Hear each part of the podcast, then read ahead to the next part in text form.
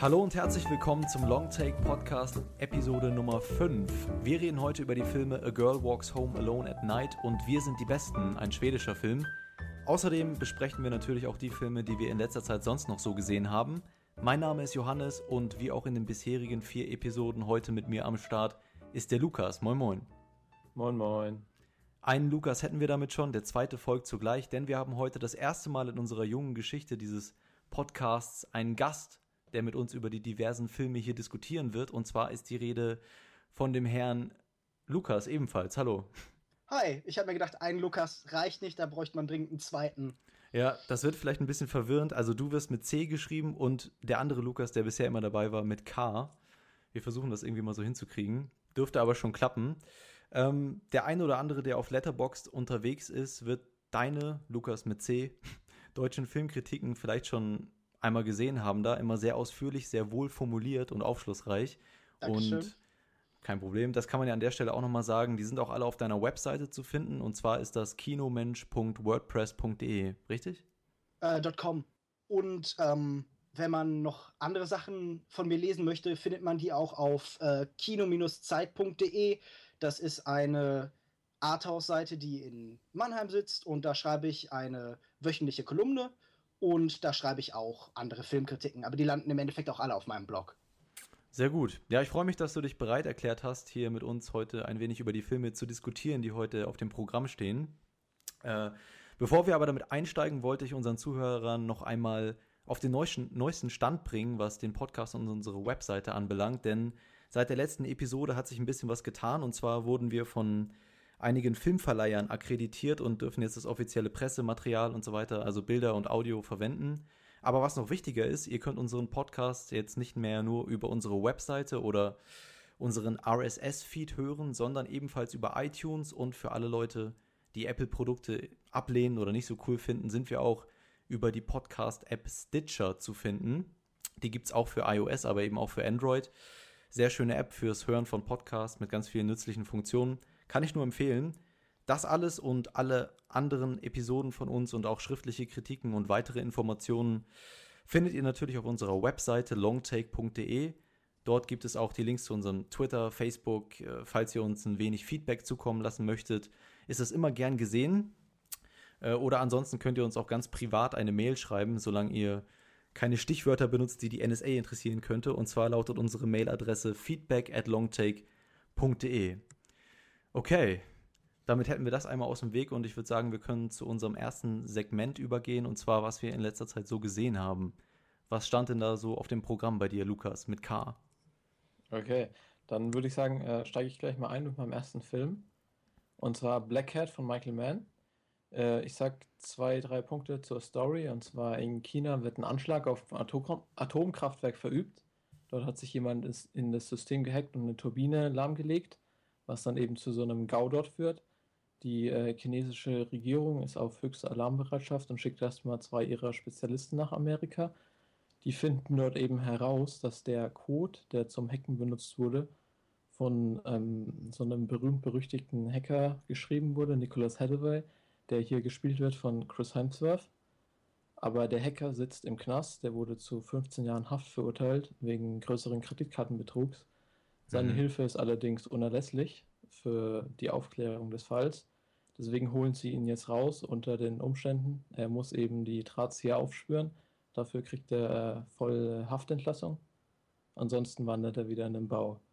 Und das ist sozusagen die kleine Zusammenfassung der Story. Und ähm, ja, es ist, war für mich wirklich also ein typischer Michael Mann-Film. Er macht hier eigentlich nichts anderes als in seinen sonstigen Filmen. Er setzt wieder so einen Profi aus seinem Milieu in den Mittelpunkt, sei es jetzt bei Collateral der Auftragskiller oder bei Insider jemand aus der Tabakindustrie und baut so die Story um, um ihn herum auf. Hm. Hier ist es jetzt eben der Cyberterrorismus. Und gerade inszenatorisch hat mir der Streifen halt wirklich super gefallen. Es ist der, der typische Look, den man kennt. Er ist äh, wieder so leicht glatt gebügelt. Das hat mich zum Beispiel bei Public Enemies ziemlich gestört, weil es einfach nicht zu der Zeit gepasst hat, hier in New York der 1930er Jahre. Aber zu dem Cyberspace-Setting hier passt es wirklich gut, dieser digitale Look. Und der Film spielt auf etlichen Location, Locations. Der beginnt äh, in Amerika, geht dann nach China. Am Ende sind sie, glaube ich, in Indonesien. Und der hat eine super Ästhetik.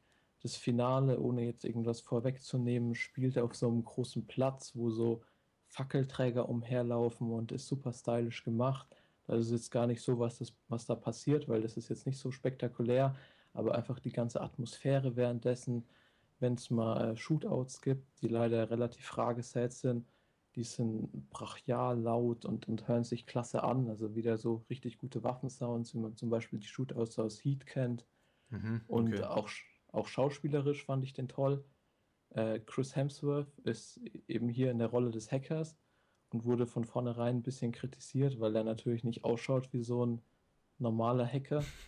Aber für mich war das wirklich, also das Schlimmste wäre gewesen, hätten sie jetzt in der Rolle hier irgend so einen typischen Nerd oder so gecastet, weil das wäre mir dann viel zu klischeehaft gewesen. Und da finde ich es echt mutig, dass man da ein bisschen so in die andere Richtung geht.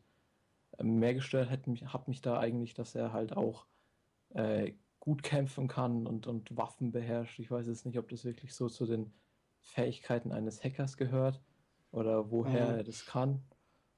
Aber das war dann so mehr der Kritikpunkt für mich an der Person als statt sein Aussehen. Und ansonsten, ja, mir hat der wirklich gut gefallen. Ich finde es ein bisschen krass, wie der halt zerrissen wurde von Publikum und Kritikern mhm. gleichermaßen. Weil ich glaube, der steht bei IMDb gerade auf einer 5,6 und das ist für so ein, so ein straightforward Thriller eigentlich ziemlich krass. Ich meine, wenn es irgendwie Only God Forgives auf 5,7 steht, dann kann ich das noch verstehen, obwohl mir der Film halt gut gefallen hat, weil der ist halt experimental und so. Aber hier, ich meine, das ist ein normaler Thriller. Er hat vielleicht ein bisschen das Zielgruppenproblem und er ist nicht besonders auf Jugendliche zugeschnitten und vielleicht könnten Ältere ein bisschen Probleme haben, weil er wirft viel mit diesen Fachbegriffen um sich, irgendwie Backdoor und Tor-Browser und mhm. also diese ganze Hacker-Szenerie naja, jetzt... also ich persönlich kann schon recht gut nachvollziehen, warum viele Probleme mit diesem Film hatten. Also ich persönlich habe den auch gesehen, irgendwann in der Sneak und war auch alles andere als angetan. Nicht an so Oberflächlichkeiten wie Chris Hemsworth oder sowas. Also ich, ich hätte natürlich auch, keine Ahnung, Jeff Goldblum in der Rolle genommen oder sowas.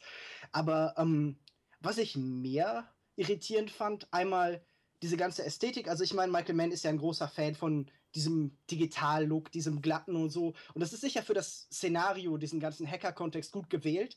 Aber ich fand diesen Film insgesamt so schwer greifbar. Ich hatte das Gefühl, diese ganzen Dialoge wirken auch nicht so wirklich wie von Menschen, sondern so ein bisschen maschinell. Diese ganze Atmosphäre, die du gerade so ähm, lobend herausgehoben hast, hat mich eigentlich total irritiert. Ich hatte das Gefühl, dieser, dieser ganze Film hat so was seltsam Robotisches. Und da waren sehr ansprechende Momente. Also dieses Finale in Indonesien, das du beschreibst, war wirklich faszinierend gefilmt und dieses kurze Shootout, dieses, äh, diese Fluchtszene war auch sehr gut gemacht. Aber insgesamt hat mich der Film so ein bisschen ratlos gemacht. Und ich hatte das Gefühl, gerade das Thema Digitalisierung und Internet und Hacken konnte der Film nicht so richtig visualisieren. Da ist er immer so ein bisschen an der Oberfläche hängen geblieben. Ja, auf jeden Fall. Also ich würde es auch nicht sagen, dass es hier das, das große Meisterwerk ist und dass er das Thema hier Cyber und Internet und, und Terrorismus super in, einen, äh, in einem Film vereint. Mhm. Aber ich würde auf jeden Fall sagen, dass man sich den gut angucken kann, gerade wenn man Fan von Michael Manns anderen Filmen ist, weil er halt in die Richtung geht. Und vielleicht bin ich auch ein bisschen zu sehr Fanboy in, in die Richtung, weil Miami Vice hat mir auch schon gefallen. Hat mir, der hat ja auch viel Schäme abbekommen und wurde nicht so gut aufgenommen von den Leuten. Was mich bei solchen Filmen immer interessiert, neben dem ganzen Inhaltlichen, ist, ob der Film ein gutes Pacing hat. Ne? Michael Mann ist ja eigentlich dafür bekannt, dass er, dass solche Filme eigentlich kaum eine Atempause bieten und immer die, genau den richtigen Anteil von Story und Action-Szenen und so weiter haben und der einfach einen mitreißt als Zuschauer. War das bei dem Film auch so, weil du es eben schon so mit Heat verglichen hast, was natürlich sehr hoch greift? Insofern, deswegen mhm. frage ich mich, wenn, wenn der Film so viele negative äh, Kritiken bekommen hat, ob vielleicht da auch einfach vom Handwerklichen her, vom, im Thriller-Genre eben nicht ganz sauber gearbeitet wurde. Jein, also ich würde sagen, er, also er ist ein bisschen zäh und auf jeden Fall, ich glaube 130 Minuten oder so geht der, ist er auch ein bisschen zu lang. Er hat eben nicht so viele Shootout-Szenen und ähm, gerade in der Mitte gibt es ein bisschen was, wo er sich eben ein bisschen zieht und auch viele, viele Szenen gibt, die jetzt nicht so viel zu bieten haben, einfach. Aber ja, mit Heat verglichen, gut, Heat ist jetzt äh, für mich zumindest das Meisterwerk von Michael Mann mit Insider zusammen. So stark ist er auf jeden Fall nicht, aber vom Pacing her würde ich ihn trotzdem als gut beschreiben. Das Pacing an sich ist ganz okay. Ich hatte nur das Gefühl, alles, wo es ins Zwischenmenschliche geht, alles, wo Dialoge stattfinden, wirkte halt sehr merkwürdig, sehr seltsam geschrieben. Wenn man sich erinnert, ähm, es gibt ja auch eine Liebesbeziehung zwischen zwei der Hauptpersonen, also ganz offensichtlich natürlich, wie das halt stattfinden muss quasi. Und das wirkte so unfassbar unglaubwürdig. Ich hatte das Gefühl, das war nur im Film, weil man das eben erwartet. Und ich war ganz irritiert von vielen Drehbuchentscheidungen und viele Dialoge waren unfreiwillig komisch auf, auf so einem Level, das normalerweise bei Michael Mann mir noch nicht so aufgefallen ist.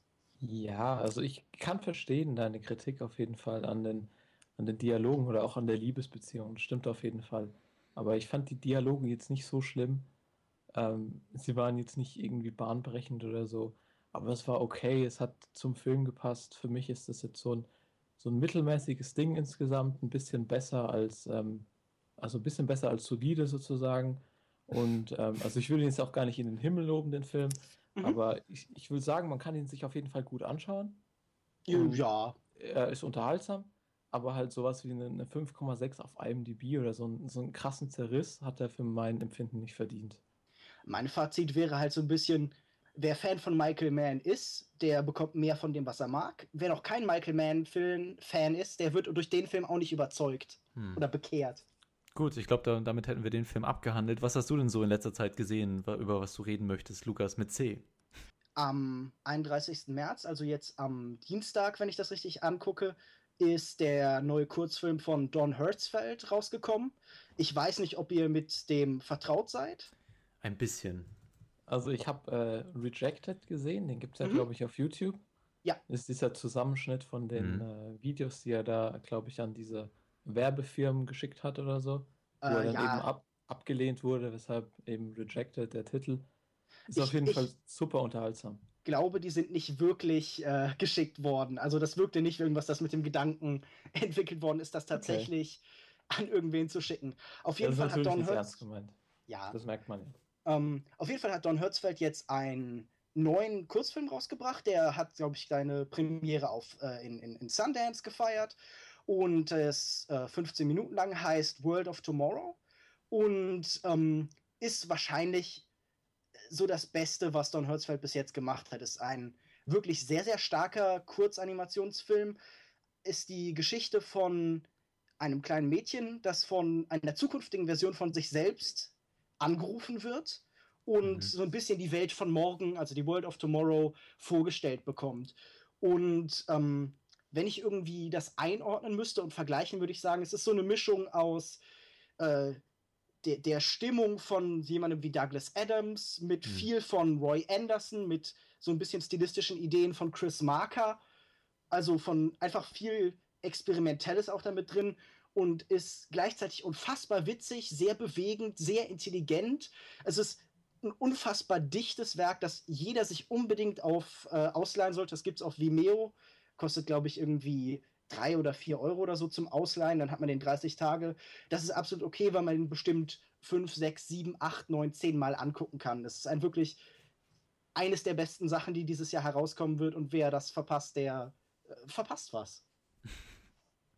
Klingt gut, klingt auch genauso nach, nach meinem Themengebiet. Was hat dir denn thematisch an dem Film, in welche Richtung ist er dann später so gegangen? Ich kann mir das gerade so schwer vorstellen. Also es hat ja schon so einen Sci-Fi-Aspekt damit drin von vornherein, nehme ich an, oder? Mhm. Ähm, ich möchte nicht zu viel über Details irgendwie äh, verraten eigentlich. Das Hauptding ist, ähm, es zeigt Möglichkeiten, in die sich die Menschheit entwickeln kann. Mhm. Eben über Technologien wie das Internet, aber weniger auf so einem Hard-Sci-Fi-Level, also weniger über die Technologie selbst, als vielmehr auf so einem emotionalen, philosophischen Level. Also es geht viel um die Frage, wie wird die Menschheit sich in Zukunft entwickeln? Wie werden wir später sein? Mhm. Ähm, wie wird unser Verhältnis zum Leben sein, zur Kunst? Und ähm, das ist einfach wirklich unfassbar gut gemacht. Die Animationen mögen zunächst sehr simpel wirken. Also Don Herzfeld arbeitet ja auch weitestgehend allein. Aber ähm, später kommen sehr viel experimentelle Technik mit rein und es bekommt was, ja, auch was wirklich sehr Schönes und sehr Ansprechendes. Es ist also auch ein ästhetisch ein wirklich wundervoller Film. Und wie gesagt, jedem, der Don Hertzfeld mag, sowieso ans Herz gelegt. Also wer zum Beispiel ähm, It's a Beautiful Day schon gesehen hat, mhm. der erste Don Hertzfeld Spielfilm, aber auch jeder, der nur so ein bisschen was davon mitbekommen hat, verpasst wirklich was, wenn er sich das äh, nicht, nicht anschaut. Genau, sag noch mal kurz, wo ist das jetzt zur Verfügung gestellt worden? Auf Vimeo? Ähm, das findet man auf Vimeo und kann man da eben in dem Video-on-Demand-Bereich ausleihen. Oder, oder kaufen für 8 Euro. Also das wäre eine ähnlich sinnvolle Investition. Wahrscheinlich hätte ich eher das machen sollen. Gut, dann werde ich mir deinen Rat mal nachher zu Herzen nehmen und das mir einmal kaufen und angucken. Ich habe in letzter ja, Zeit. Schon einer bekehrt. Sehr gut. Ich habe in letzter Zeit nicht ganz so viel gesehen. Ich habe unter anderem Inside Llewyn Davis nachgeholt von den Cohen-Brüdern. Das war so ganz oben auf meiner Liste, weil ich mich ein bisschen geschämt habe, dass ich den in dem Jahr nicht gesehen habe, äh, auch für die Oscars und so weiter. Und muss sagen, war ganz angetan von dem Film. Für alle, die den vielleicht noch nicht kennen, es geht so ein bisschen um eine Woche im Leben eines jungen Singer-Songwriter, gespielt von Oscar Isaac, der sich so ein bisschen durch die Greenwich Village äh, Folk-Musikszene in den 1960er Jahren in, in, New York meandert und sich da so von ja, Parabel zu Parabel bewegt aus einer narrativen Sicht. Und das Ganze äh, ja, ist einfach eine runde Geschichte für mich, so über die Ernüchterung und öde Repetition im Leben und ein schöner Kommentar zu Ambition und Antrieb oder Antriebslosigkeit und vielleicht auch ein bisschen Talent. Und das alles in einer recht, recht tristen Atmosphäre, finde ich, die aber ja trotzdem mit so einigen witzigen Momenten aufwartet, aber auch eine gewisse romantische Note so auf die ganze Sicht der Dinge ähm, liefern kann. Mir hat die Geschichte gefallen, meinte ich ja schon eben, die setzt sich so immer aus kleinen Parabeln zusammen, die selbst irgendwie so als Grundlage für für Folksongs, die Oscar Isaac dann vielleicht selber performen könnte, dienen könnten. Also immer so kleine Kurzgeschichten, die sich da zusammensetzen und dann wird ja so ein kleiner Bogen vom Anfang bis zum Ende gespannt. Das hat mir auch gefallen, die erste Szene und die letzte Szene, wie das zusammengeführt wurde. Ich fand, der Film hatte kleinere Längen so in der Mitte mit der ganzen John Goodman-Geschichte. Also ich fand die am Anfang noch recht unterhaltsam und dann, aber ich fand dann insgesamt war es mir da ein bisschen hat die Story ein bisschen zu lang auf diesem John Goodman-Charakter verweilt und weiß ich nicht, wie, wie habt ihr den Film gesehen? Ihr habt den ja sicherlich auch schon gesehen. Dann fange ich einfach mal an. Ja. Ich habe den Film letzt, nein, vorletztes Jahr eben in Heidelberg hier auf dem Filmfestival gesehen. Wir haben sowas tatsächlich hier und war restlos begeistert. Also es war, glaube ich, mein äh, zweitliebster Film aus dem Jahr 2013. Mhm. Ich fand den absolut fantastisch. Das ist einer meiner absoluten Lieblings-Cone-Filme. Und ich habe irgendwo was, was sehr Treffendes gelesen und zwar, dass der Film so ein bisschen eine Vision der Coen-Brüder, des jeweiligen Coen-Bruders, ohne den anderen darstellt. Es geht ja um diesen verlorenen Partner auch ja. Ich weiß nicht, ob das gespoilert ist. Und dieses, mhm. das leuchtete mir so sehr ein auf einer emotionalen Ebene. Also dieses, diese Welt ist so sehr von Verlust und Melancholie irgendwie ja. getragen. Und es gibt ja auch diese Szene, wo jemand sich anmaßt, ne, eine Gesangsstimme von seinem ehemaligen Partner nachzusingen. Mhm. Und man merkt, wie sehr das, das ausbricht dann in dem Moment aus Oscar Isaac, beziehungsweise eben aus Llewyn Davis. Ja. Und ähm, ich finde die Lieder toll. Ich habe mir den Soundtrack auch äh, x Male angehört und ähm, gerade Hey Mr. Kennedy ist irgendwie, kriegt man nicht aus dem Kopf raus wegen diesem Auto Space. Also das ja. ist äh, Adam Driver, das ist wirklich toll. Ich liebe den Film. Ja, ich fand die Musik auch gut. Ich weiß jetzt gar nicht, ich habe schon während des Films gedacht, ich finde die jetzt in dem Kontext gut. Ich weiß jetzt aber nicht, ob ich mir die wirklich zu Hause hintereinander zehnmal anhören würde, das Album dazu. Aber was ich auch gut fand, ähm, waren die emotionalen Unterschiede in den Auftritten von Oscar Isaac und auch von anderen Personen, wie sich das so von Beginn bis zum Ende gewandelt hat. Ja, man hat ja auch in der letzten Szene nochmal gesehen, na gut, ich will jetzt nicht zu viel sagen, aber ich fand die Nuancen, die sich da verändert haben in den Charakteren und in den, in den Auftritten auch richtig gut zusammen mit der Musik, die mir sehr gut gefallen hat. Ich fand das Schauspiel auch gut von Oscar Isaac und Carrie Mulligan. Ähm, sehe ich sowieso immer ganz gerne. Und You're the idiot brother of, of Midas. Everything you touch turns into shit. Ja. Das war eine sehr schöne, schöne Zeile. Genau, und insgesamt wirklich, also ist jetzt nicht mein Lieblings-Cohen-Film, soweit würde ich jetzt nicht gehen. Dafür, ja, kann ich gar nicht so richtig sagen, sagen. Einer meiner Lieblings-Scoren-Filme. Nicht vielleicht unbedingt mein Lieblings-Scoren-Film. Mhm. Aber da fällt die Auswahl ohnehin schwer. Genau, ja. Aber insgesamt auf jeden Fall was, was man sich angucken muss, wenn ihr das wahrscheinlich da draußen sowieso nicht alles schon gemacht habt. Und genau, Inside Llewyn Davis fand ich sehr gut. Lukas. Ein paar, ja, ein paar kurze Worte von mir noch dazu. Zum einen, ich fand äh, Oscar Isaac wirklich grandios in dem Film. Das ist der erste Film, wo er mir so richtig aufgefallen ist. Also davor war er ja schon in Drive zum Beispiel, den ich mittlerweile bestimmt zehnmal gesehen habe und so der Lieblingsfilm der letzten 20 Jahre für mich ist. Mhm. Aber da war er mehr so die Nebenrolle und so ein bisschen versteckt. Und hier hat er natürlich den großen Part gehabt und ich fand ihn wirklich klasse. Und zum anderen ist es halt so ein Film, der einem wirklich die Musik näher bringt, die man so eigentlich nicht hört. Also ich fand die Musik in dem Film wirklich klasse und ich habe mir auch einige Songs danach noch auf YouTube äh, angehört und auch danach. Und sowas finde ich halt immer, wenn so ein Film einem Musik näher bringt, die man normalerweise nicht hören würde. Das hat bei, bei vielen äh, Filmen geklappt, zum Beispiel bei äh, Walk the Line oder so bei mir. Und ähm, wo es nicht geklappt hat, ist dann zum Beispiel ein Film, wo wir nachher nochmal drüber reden werden. Mm. Aber ähm, sowas finde ich halt immer echt positiv. Und ansonsten war ich auch restlos begeistert von dem auf jeden Fall einer meiner Top 3 Filme von 2012 müsste es gewesen sein. Oder 2013? 2013, okay. Ähm, ja, gut. Okay. Ähm, dann mache ich mal weiter mit einem ähm, kleinen kanadischen Film von 2012 und zwar I Declare War.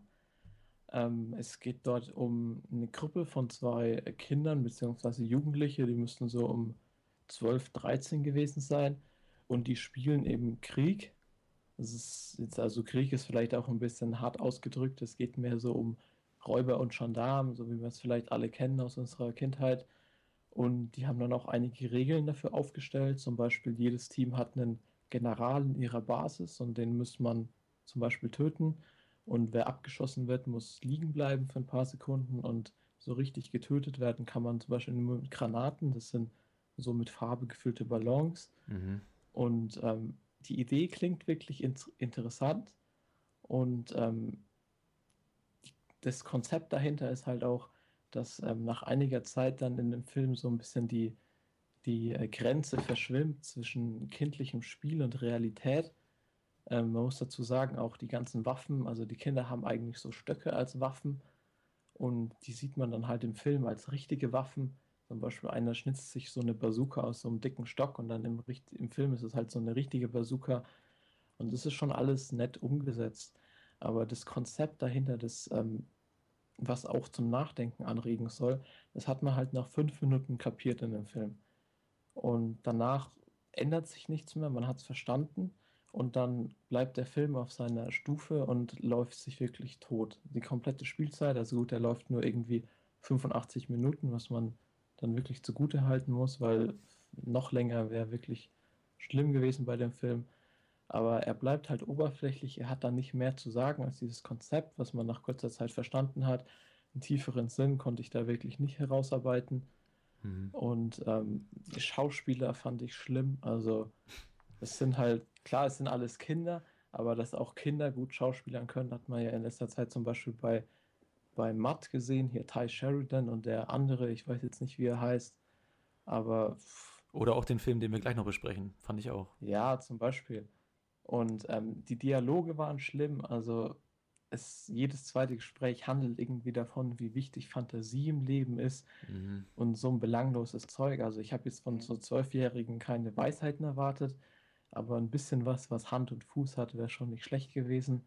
Ich muss aber zugeben, dass ich den Film auch in der deutschen Synchro gesehen habe, die dazu noch alles andere als gelungen war. Vielleicht in der Originalversion ist ein bisschen besser, aber ich werde mir den auf keinen Fall nochmal anschauen. Also zum Vergleich.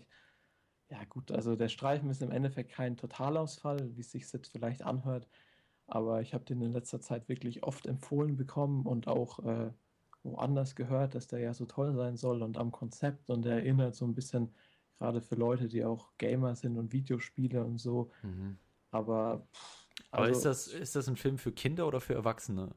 Das ist auf jeden Fall ein Film für Erwachsene, in dem ja. halt Kinder spielen. Mhm. Und das Ganze ist natürlich auch als Metapher gedacht mit diesem Kriegsspiel dann oh. ähm, auf die unsere Realität. Aber Hm. Ich würde sagen, es ist kein Film, den man sich ansehen muss. Also was du sagen möchtest, du bist ein, ein Feind der Fantasie und jeder, der dir sagt, man soll mehr Fantasie benutzen, ist dein Feind. Nein, auf keinen Fall. Aber dem, Nein, der, Film, der, Film hat natürlich nichts anderes zu sagen. Es ist. Es aber ist wie, halt wie verbindet der Film denn Fantasie mit dieser ganzen Waffengeschichte, was für mich schon mal mhm. nach einer recht, weiß ich nicht, nach einer Kontroverse klingt eigentlich, ne? Stimmt, es klingt so ein bisschen, als würde es um diese Videospielfrage auch so ein bisschen mitgehen auf jeden Fall. Oder um diese Diskussion um so Sachen wie äh, Paintball oder einfach jede Form von Nachspielen von eben realen Konflikten und sowas.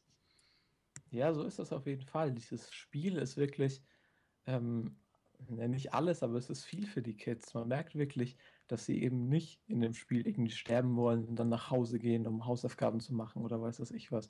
Die nehmen das schon sehr ernst und steigern sich da auch rein. Und nach einiger Zeit hat man auch fast schon vergessen, dass es ein Spiel ist. Und es wird dann auch teilweise immer ernster und äh, brutaler auch. Man weiß natürlich nicht, wie viel dann davon Realität ist, weil ähm, ich meine, wenn sie jemanden abschießen oder so, ist es ja im Endeffekt auch nur ein Stein, den sie werfen sozusagen. Aber ja. Also es ist so ein bisschen so eine moderne Version von Herr der Fliegen oder sowas. Ja, genau, darauf will der Film hinaus. Ah, okay. Aber funktioniert hat es für mich nicht. Also dann lieber nochmal Herr der Fliegen lesen oder sowas, weil. Ja. Kann Film... ja auch nie schaden. ja, genau. Oder die Simpsons-Folge bei Herr der Fliegen gucken. Okay, die kenne ich jetzt nicht, aber. Naja, sie stranden halt auch auf einer Insel und äh, ja, der, den Rest kennt man ja. Gut, was hast du noch so gesehen in letzter Zeit, Lukas, mit C? Ich, Lukas mit C, habe noch gesehen, ähm, vor kurzem zum ersten Mal äh, Verdammnis von Belatar hm. im, im Original. Also mein Ungarisch ist äh, nicht so besonders toll. Karojat, äh, denke ich jetzt. Und ähm, ja, wie bei den meisten Belatar-Filmen würde ich sagen, ist die Handlung nicht unbedingt der Startpunkt, das Ganze darzustellen. Es geht aber auf jeden Fall um eine Industriestadt und die, in der lebt halt eben ein Mann, der heißt Carrer und führt ein sehr trostloses Leben. Er ist verliebt in eine Sängerin in einer Bar in der Nähe und das Ganze will nicht so richtig funktionieren und er scheint auch immer nah am Existenzminimum zu sein und so und versucht für den Besitzer der Bar, in, den er, in der er eben verkehrt, ähm, ein Schmuggelgeschäft eben durchzuführen. Und das Ganze nimmt der Film dann als ja, als Grundlage, um eben, wie bei Bellatar immer, recht existenzielle Fragen zu stellen und Fragen mhm. über die Liebe und über das Dasein oder über die Frage, inwieweit die Existenz überhaupt an sich sinnvoll ist und so. Und ich, ich weiß nicht, wie viel ihr von Bellatar jetzt schon so gesehen habt. Ich frage da gern nochmal nach. Ich weiß nicht, wie, wie populär der als Regisseur bei den meisten oder bei den meisten auch unter Cineasten überhaupt ist. Ja, ich glaube weniger. Ich habe zum Beispiel ganz wenig nur von dem gesehen. Ich bin gerade im Überlegen, ob ich überhaupt einen Film von ihm gesehen habe. Also ich, ich habe der Turin Horse gesehen. Ach, mhm. genau, ja. Und ich habe äh, ungefähr zur Hälfte hier Satans Tango gesehen. Also der, vier Stunden. Ja, also ja, ungefähr so dreieinhalb Stunden bei der Hälfte und das ist halt schon sehr anstrengend. Ich meine, so ein Film, der acht oder neun Stunden fast dauert. Auf jeden Fall ist der Film entspannte zwei Stunden lang und ähm, ich liebe diese Filme ja sehr. Es sind sehr ruhige Filme, das stimmt auf jeden Fall. Sie sind ein sehr starker Kontrast zu vielem, was man heute so sieht. Also wenn man irgendwie ein Double Feature aus, keine Ahnung, Werkmeister Harmonies und dem Lego-Film machen würde oder so, das wäre wahrscheinlich schon ein heftiger Kontrast. Aber auf jeden Fall sind es halt Filme, die einen sehr stark reinziehen, die nach einer Weile so eine ganz eigene Sogwirkung entfalten. Also äh, für Zuhörer, denen der Stil von Bellatar nicht vertraut ist, der macht sehr lange, ungebrochene Einstellungen, also Einstellungslängen von zwei, zweieinhalb Minuten, die vom Konzept her schon gut hier zum Podcast Longtake passen. Und ähm, die stellenweise auch sehr triviale Sachen zeigen. Also dann hast du eine zwei Minuten lange Einstellung von jemanden, der einfach außerhalb von der Bar steht oder der ähm, alleine tanzt im Regen. Und man könnte jetzt irgendwie sagen, okay, das ist so ein bisschen blödes, so, so ein bisschen arzi und verliert sich so ein bisschen zu sehr in Kunst und ist prätentiös und so. Aber ich finde, das sind unfassbar faszinierende Filme, die ich auch wirklich überhaupt nicht langweilig finde, die mich immer sehr berühren. Und ähm, der hat das auch so getan. Und ich bin auf den gekommen, weil ähm, ich habe vor kurzem dieses äh, Essay von Susan Sontag gelesen, The Decay of Cinephilia, in dem eben dieser Film so positiv erwähnt wird. Und es geht halt darum, ein bisschen um den Verfall des, des Cineastentums und so. Und äh, so ein Fazit, zu dem Susan Sontag dann am Ende kommt, ist, okay, solange solche Filmemacher wie Bellatar weitermachen, solange es so Filme wie Verdammnis gibt, ist eigentlich alles in Ordnung mit dem Kino. Und äh, das unterschreibe ich so. Das klingt nach einem vielversprechenden Fazit. Aber was macht die Filme denn? Du hast jetzt schon ein bisschen darüber geredet, wie sein Stil aussieht. Was macht diese Szene denn so besonders? Das ist erstmal schwer zu sagen, weil es so vermeintlich recht triviale Sachen sind. Aber ähm, es ist vor allen Dingen eine Stimmung. Es ist was sehr melancholisches, das in den mitschwingt. Es ist immer sehr sehnsüchtig in jedem Bild. Mhm. Also ich glaube, es ist, ich, ich vermute zumindest, dass Bellatar jemand ist, der auch stark in seiner Kunst eben versucht, über, über Gott zu sprechen und über Glauben im Allgemeinen. Und selbst wenn ich überzeugter Atheist bin und irgendwie mit 18 sofort aus der Kirche ausgetreten bin, der ganze unsinnige Quatsch, den man dann halt macht in seiner, äh, so, so als, als Semi-Teenager, hm. finde ich gerade so religiöse Kunst immer sehr, sehr berührend. Also Sachen so wie Robert Bresson und äh, Karl Theodor Dreyer und sowas oder wie man das immer auch richtig ausspricht. Auf jeden Fall einfach dieses, dieses Sehnsüchtige und dieses immer über die Bilder hinausgehende. Und ich habe einfach das Gefühl, wenn man diese ungehaltenen, diese gehaltenen Einstellungen sieht, dann, dann bekommt alles irgendwann mehr Bedeutung, als es hätte, wenn man es nicht über einen längeren Zeitraum anguckt. Und das sind eben auch Einstellungen, die immer viel mehr sind als, als das, was rein dargestellt wird. Ich brabbel ein bisschen, das tut mir leid. Nee, klingt alles sehr sinnvoll, was du da von dir gibst und macht mir auf jeden Fall auch Lust, in den, den Regisseur mal ein bisschen einige Filme von dem zu sehen. Ich habe, glaube ich, ganz bewusst Turin Horse habe, bin ich irgendwie ausgewichen in dem Jahr, als es rausgekommen ist, weil ich nicht, nicht gef gefühlt war ich nie richtig in der Stimmung, um mich dem mal zu widmen, aber ich werde das dann demnächst wohl mal nachholen müssen, wenn ich mir das meine so anhöre. Empfehlung, meine Empfehlung als Einstieg ist wirklich Workmaster Harmonies, also die Werkmeisterschen Harmonien, glaube ich, im Deutschen, weil das halt ein Film ist, der so ein bisschen die Quintessenz ist von allem, was er macht, die sehr gut mhm. zusammenfasst, die ähm, sicher ist Satan Tango der, der bedeutsamere Film, einfach auch durch die Länge und einfach, weil das so ein, dadurch so ein epochales Mammutwerk automatisch ist. Aber ich glaube, Workmaster Harmonies, da findet sich jeder, der an diesem Film irgendwas findet, drin wieder und kann da irgendwie was mit rausnehmen. Und deshalb glaube ich, ist das der optimale Einstieg. Sehr gut. Ich habe letztens noch Stoker gesehen, ein Film von Park Chan-wook, Spricht man den so aus oder spricht man zuerst Chanwook Park? Bin mir aber das nicht ganz sicher. Das ist schwierig. Das ist ja, diese äh, koreanischen Namen werden ja gern umgedreht. Ja. Ich glaube, richtig ist, dass, also Park ist der Nachname, wenn ich das richtig verstehe. Also okay. wird er bei denen zuerst und bei uns als letztes genannt. Und welche davon nehme ich jetzt? Welche Variante? Wie du möchtest. Okay, dann Park Chan-wook, weil ich glaube, so wird er in Amerika auch meistens genannt. Ähm, mitspielen Mia Wasikowska, Nicole Kidman und Matthew Good den mancher vielleicht aus ähm, The Good Wife kennt, die Fernsehserie, falls, falls jemand schaut. Courtroom-Drama. Ähm, in Stoker geht es um India, gespielt eben von Mia Wasikowska. Und ihr Vater stirbt und es gibt eine Beerdigung und dann kommt ihr Onkel Charlie, von dem sie bisher noch nicht mal wusste, dass er existiert und ja, hat dann eben vor, mit ihr India und ihrer psychisch etwas labilen Mutter, gespielt von Nicole Kidman, zu leben und ihnen so ein bisschen Trost zu spenden, so scheint es zumindest zuerst. Und schnell erahnt India dann aber, dass hinter der Fassade von Onkel Charlie eben so dunkle Motivationen stecken und er zwar sehr charmant, aber auch sehr mysteriös ist. Und ja, ich finde, der Film hat mir zumindest sehr viel Spaß gemacht, aber vor allem ist es ein Film, der einfach die unverkennliche Handschrift seines Machers trägt, eben von Park Chan-wook und man kann von seinen Filmen oder von koreanischem Kino generell halten, was man will.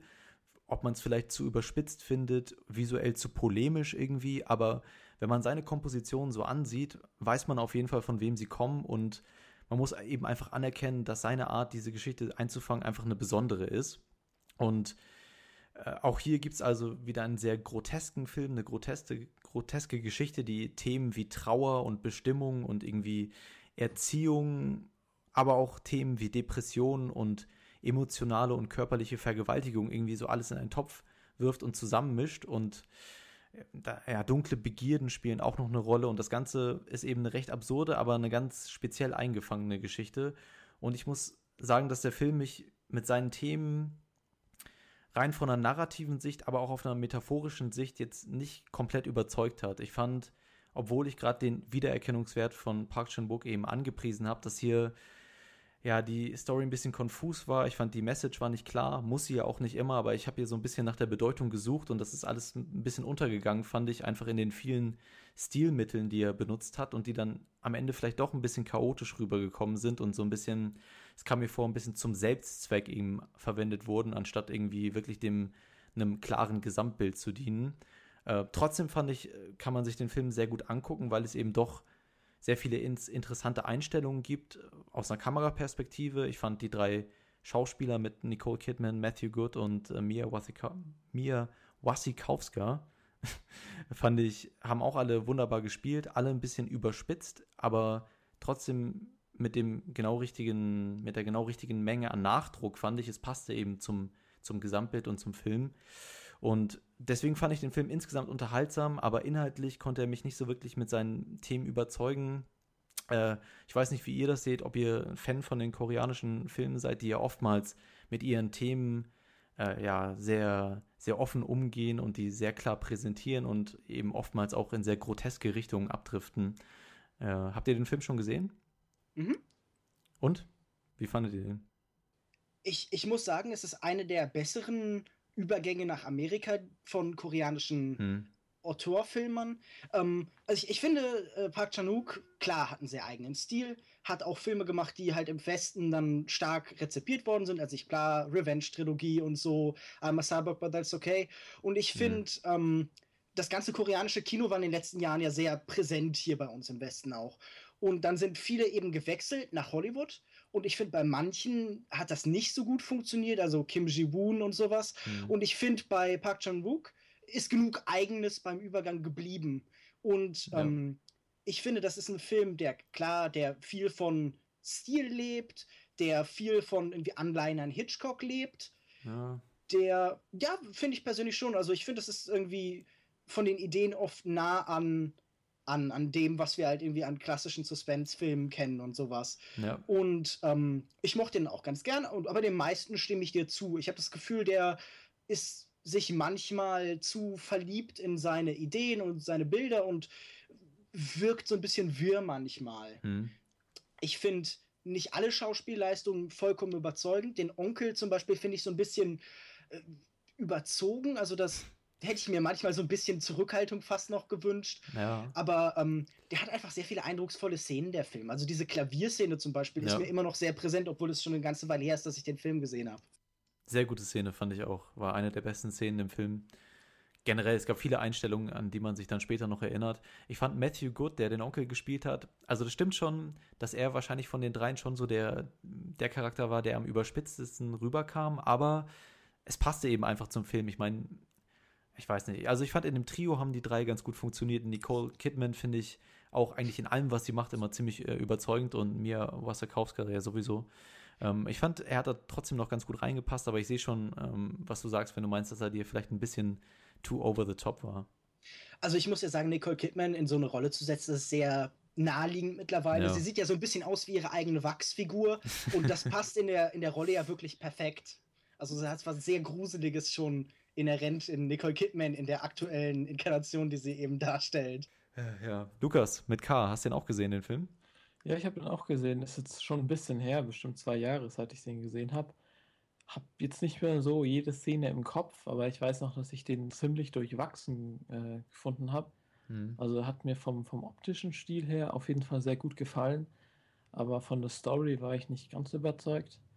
Gerade weil der Film eben doch von Park Chan-wook ist und ich ein riesengroßer Fan von Oldboy oder vor allem Joint Security Era bin. Mhm. Und ähm, ja, ich, der steht aber seit bestimmt einem Jahr oder so auf meiner Liste von Filmen, die ich unbedingt nochmal anschauen will. Deshalb warte ich mal ab und schau mal, ob er mir beim zweiten Mal vielleicht nicht ein bisschen besser gefallen hat. Aber bisher war es mir so der durchwachsene Film für mich.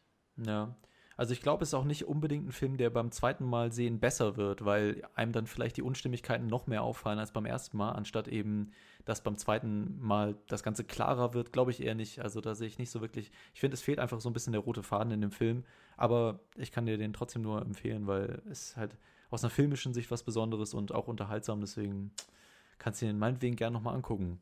Gut, dann hast du noch was auf deinem Zettel stehen, Lukas? Ja, ich habe noch was. Und zwar wäre das The Backcountry, ein kleiner Film, ein kanadischer Film, den es seit ein paar Tagen in der Indie-Rubrik auf iTunes zu sehen gibt.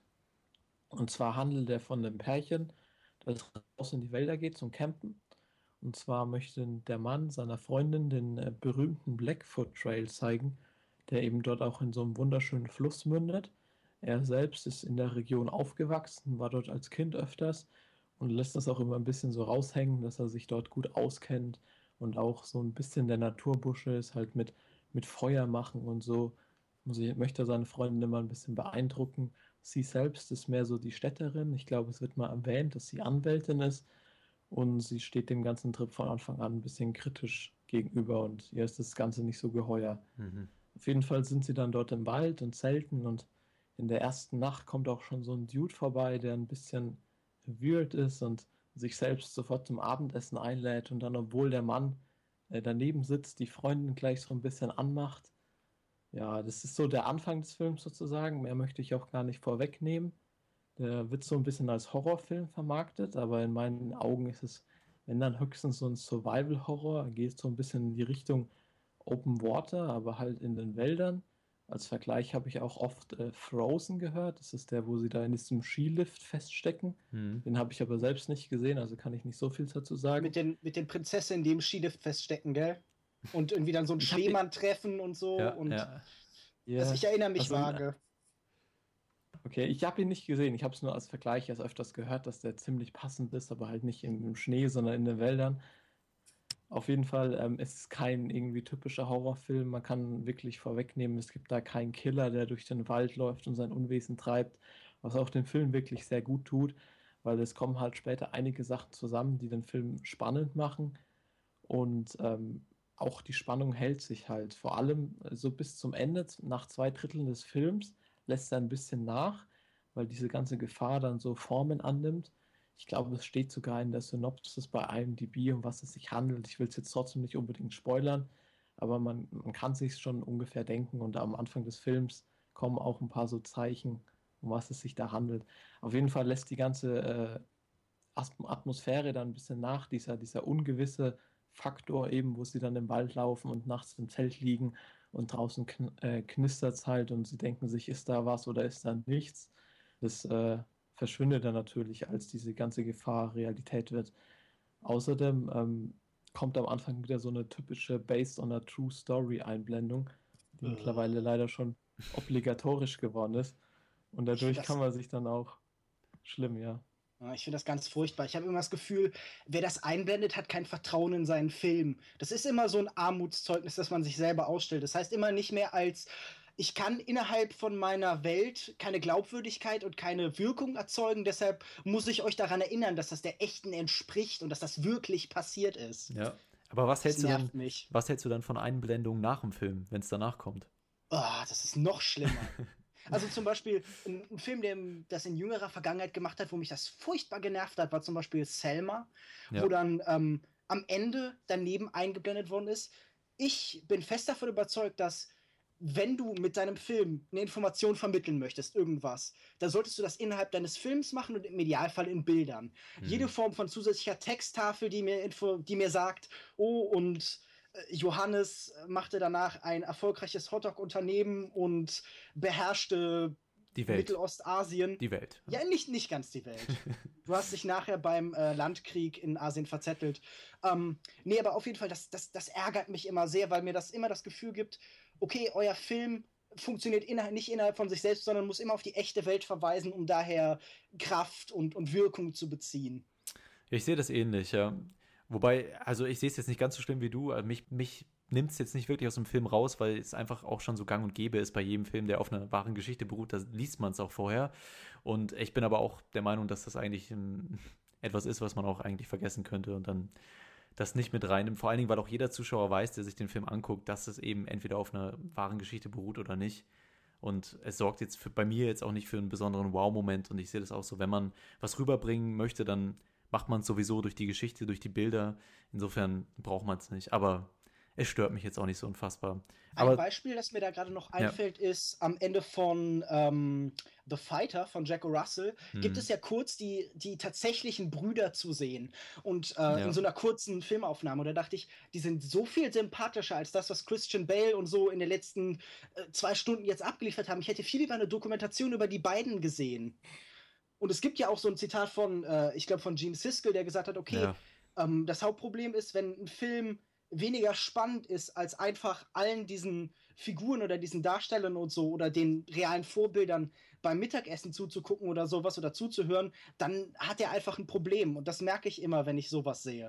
Also dem Ganzen kann ich nur zustimmen. Das Schlimme ist halt vor allem hier, dass man sich dann nach zwei Dritteln des Films ungefähr ausrechnen kann, wohin der Film halt äh, läuft, beziehungsweise was das Ende ist, durch diese Based on a True Story Einblendung, was halt auch ein bisschen alles vorwegnimmt. Aber trotzdem, ich fand den Film echt nicht schlecht. Der ist, äh, hat mich ziemlich überrascht, weil ich halt vorher überhaupt nichts von dem gehört habe. Ich habe den einfach auf iTunes gesehen, habe gedacht, falls sich nicht schlecht an, schaue ich mal rein.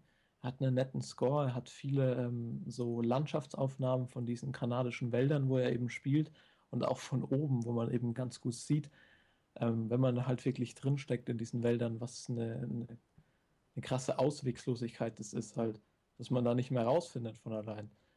Und ähm, ja, also ich kann den empfehlen, wer auf so Survival-Horror-Filme steht, dass man sich den einfach mal anguckt. Das ist jetzt kein, kein wirklich toller, extrem grandioser Film, aber die Schauspieler sind nicht schlecht. Das sind so relativ unbekannte Leute. Ich glaube, die Hauptdarstellerin war die, die mal in dieser Serie Reaper dabei war, wo der eine seine Seele an den Teufel verkauft. Ich weiß nicht, ob die jemand von euch kennt. Nope. Nö. Und der Hauptdarsteller, den kannte ich gar nicht. Dieser eine Nebendarsteller ist zum Beispiel so eine kleine Nebenrolle aus der ersten Staffel von Six Feet Under. Aber die machen Yay. ihren Job eigentlich ganz gut. die machen ihren Job ganz gut und man äh, schert sich und sorgt sich halt wirklich um sie. Was für mich auch das Wichtigste ist bei so einem Streifen, weil wenn einem das Schicksal von den Leuten nicht am, am Herzen liegt, dann funktioniert sowas nicht. Und da habe ich zum Beispiel noch ein Negativbeispiel in meinen anderen Filmen, wenn wir noch dazu kommen. Aber hier hat es auf jeden Fall funktioniert. Und wer auf solche Filme steht, der kann sich den ruhig mal nebenbei anschauen. Also ich war überrascht von dem, weil ich halt auch gar keine Erwartungen daran hatte. Gut, dann gehen wir jetzt zu einem unserer Hauptfilme über und hören jetzt mal einen kurzen Clip aus der Story. Und zwar We Are the Best.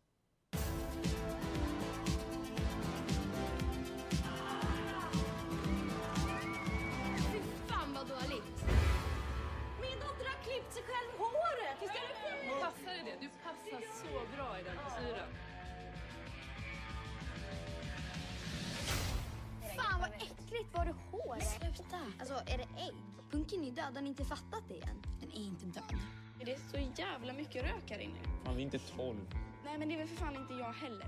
Jag är inte 12, jag är 13. Bara för att det var jag som bokade ja. behöver det väl vara jag som också tar tvätten? Das war ein Ausschnitt aus dem Clip zu Wir sind die Besten, einem schwedischen Film. Regie führt dabei Lukas Moddison und mitspielen unter anderem Mira Barkhammer, Mira Groser und Liv Lemore, wenn ich das richtig ausspreche.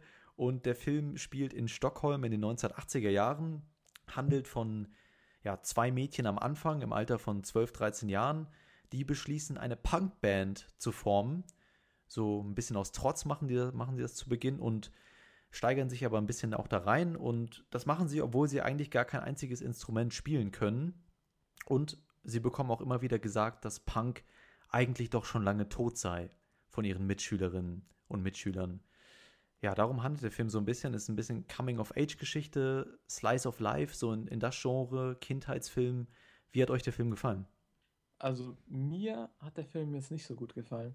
Ich muss ehrlich sagen, dass ich äh, mich so zu keiner Sekunde richtig wohlfühlte in dem Film. Ich konnte weder die, die Hauptdarstellerinnen noch die Musik richtig leiden. Hier war es auch so ein Fall. Gut, die Musik steht bei dem Film definitiv nicht im Vordergrund. Hm. Aber ich fand hier die Musik einfach, ich weiß nicht, ich mag die Musik nicht und dazu stehe ich auch. Und ich fand sie auch in dem Film schrecklich. Die Coming-of-Age-Story im Film, die fand ich ganz nett, die hat mich äh, gepackt.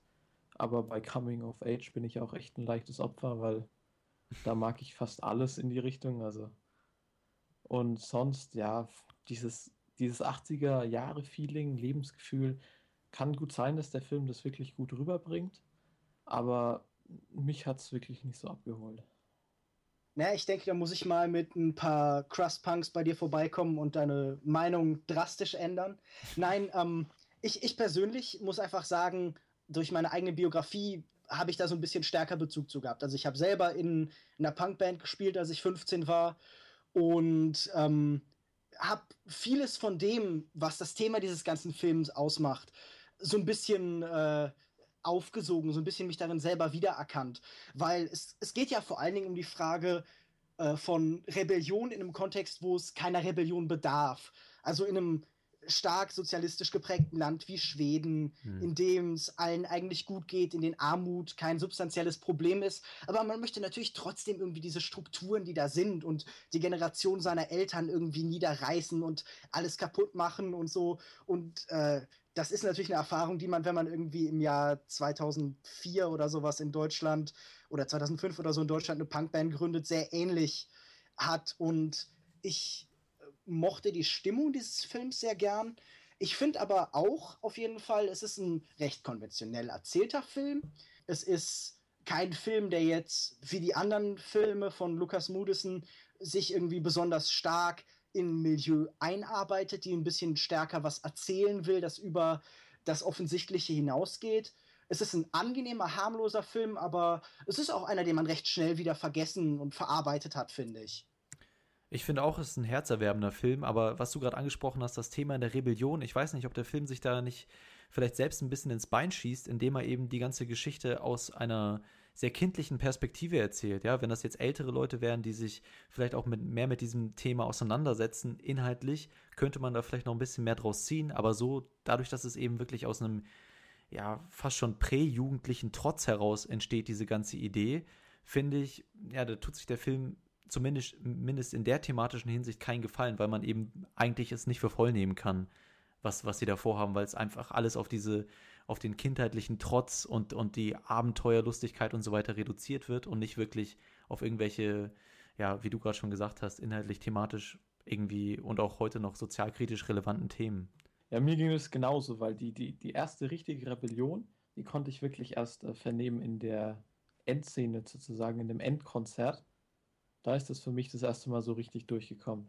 Und davor fand ich das eben gar nicht so ich möchte zwei Sachen anmerken, die ich sehr angenehm fand an dem Film. Einmal fand ich das sehr interessant, wie der über die, diese jugendlichen Figuren stärker was über die Elterngeneration hm, erzählt ja, hat.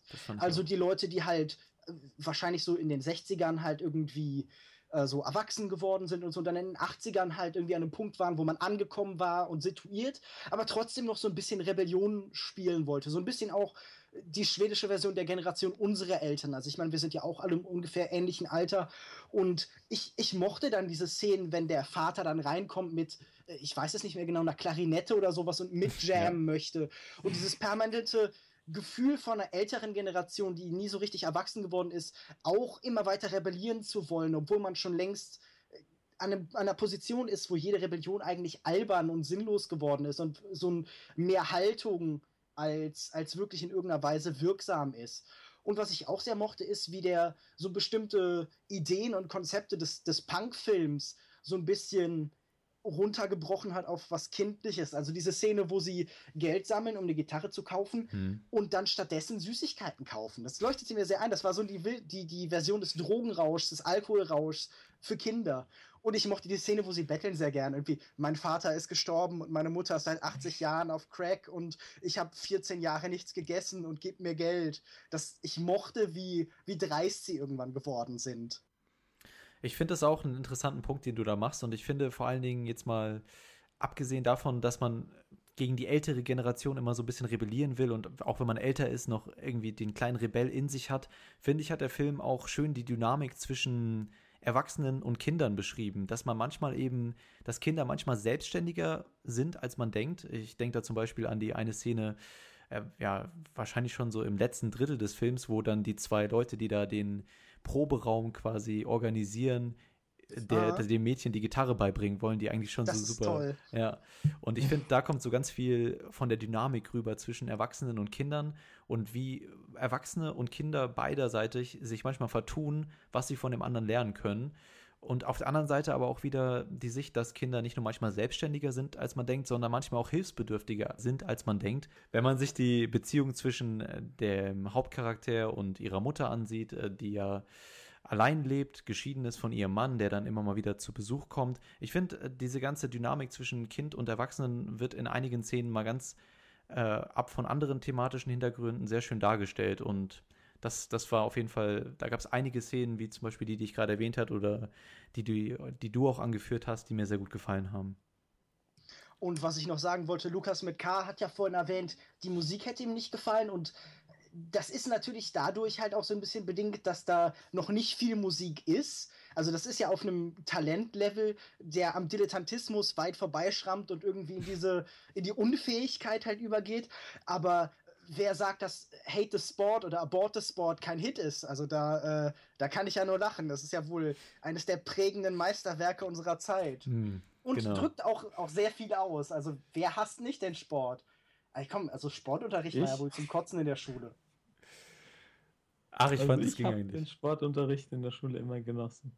Das war so die zwei Stunden in der Woche, wo man noch ein bisschen Auszeit hatte.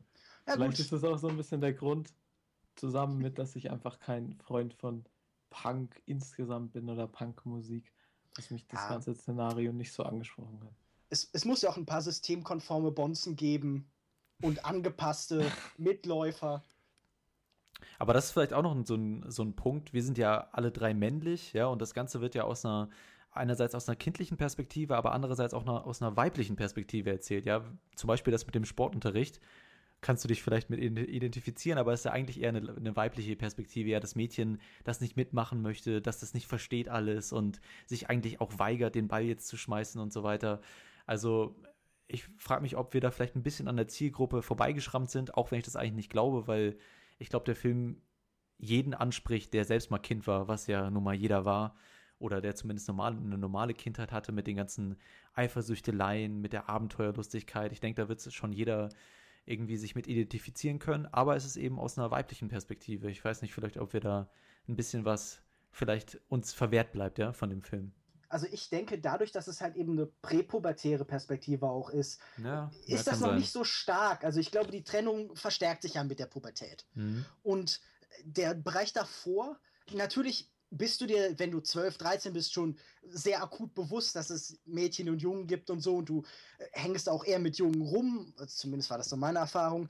Aber ich hatte das Gefühl, das hat was sehr Universelles in der Regel getroffen. Also dieses Bedürfnis, sich zu finden, das Bedürfnis nach einer Identität, weil Punk mhm. ist für die ja auch irgendeine Identität, die sie halt gefunden haben, was halt sich abhebt von anderen. Das ist dieses Bedürfnis nach Identifikation durch Distinktion. Man will halt nicht so sein wie die anderen. Und ich glaube, das kennt jeder. Und ich meine, die, die, weibliche Perspektive kommt ja dadurch, dass es basiert auf dieser Biografie von der Frau von Lukas Moodysson, so. Coco Moodysson. Mhm. Also die hat ja eine Biografie geschrieben über das Aufwachsen zu dieser Zeit als Punk. Und ähm, das ist ja die Umsetzung davon.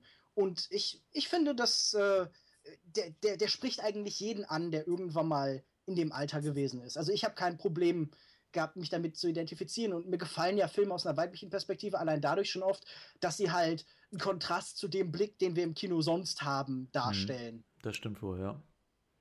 Ich fand auch gerade die Schauspieler waren alle sehr gut, vor allen Dingen die Kinder. Ich fand, die hatten sehr, sehr charismatische oder zumindest aussagekräftige Gesichter. Alle drei fand ich gut. Also ich war wirklich ich, ein bisschen aus den, aus den Latschen gehauen, als ich gesehen habe, was sie da so alles wegschauspielern. Total äh, realitätsnah, so wie man sich das, wahrscheinlich weil sie eben halt auch in dem Alter selbst sind und das alles genau kennen. Aber das ist trotzdem schon eine Leistung, das dann eben auch im Film so rüberzubringen. Das hat mich schon sehr beeindruckt. Ja, also für mich hat das nicht so funktioniert. Ich weiß auch nicht, ich konnte die, die Hauptdarstellerinnen mit ihren kurzen Haaren irgendwie nicht so wirklich ernst nehmen. Ich habe das Gefühl, du hast was gegen Punks. ja, nicht nur gegen Punks, auch gegen äh, Mädchen oder Frauen mit kurzen Haaren. Ach so, oder generell Frauen. nee, das nicht, aber ich, ich finde es einfach schrecklich. Auch vielleicht ist es ein bisschen engstirnig und eingebildet jetzt, aber.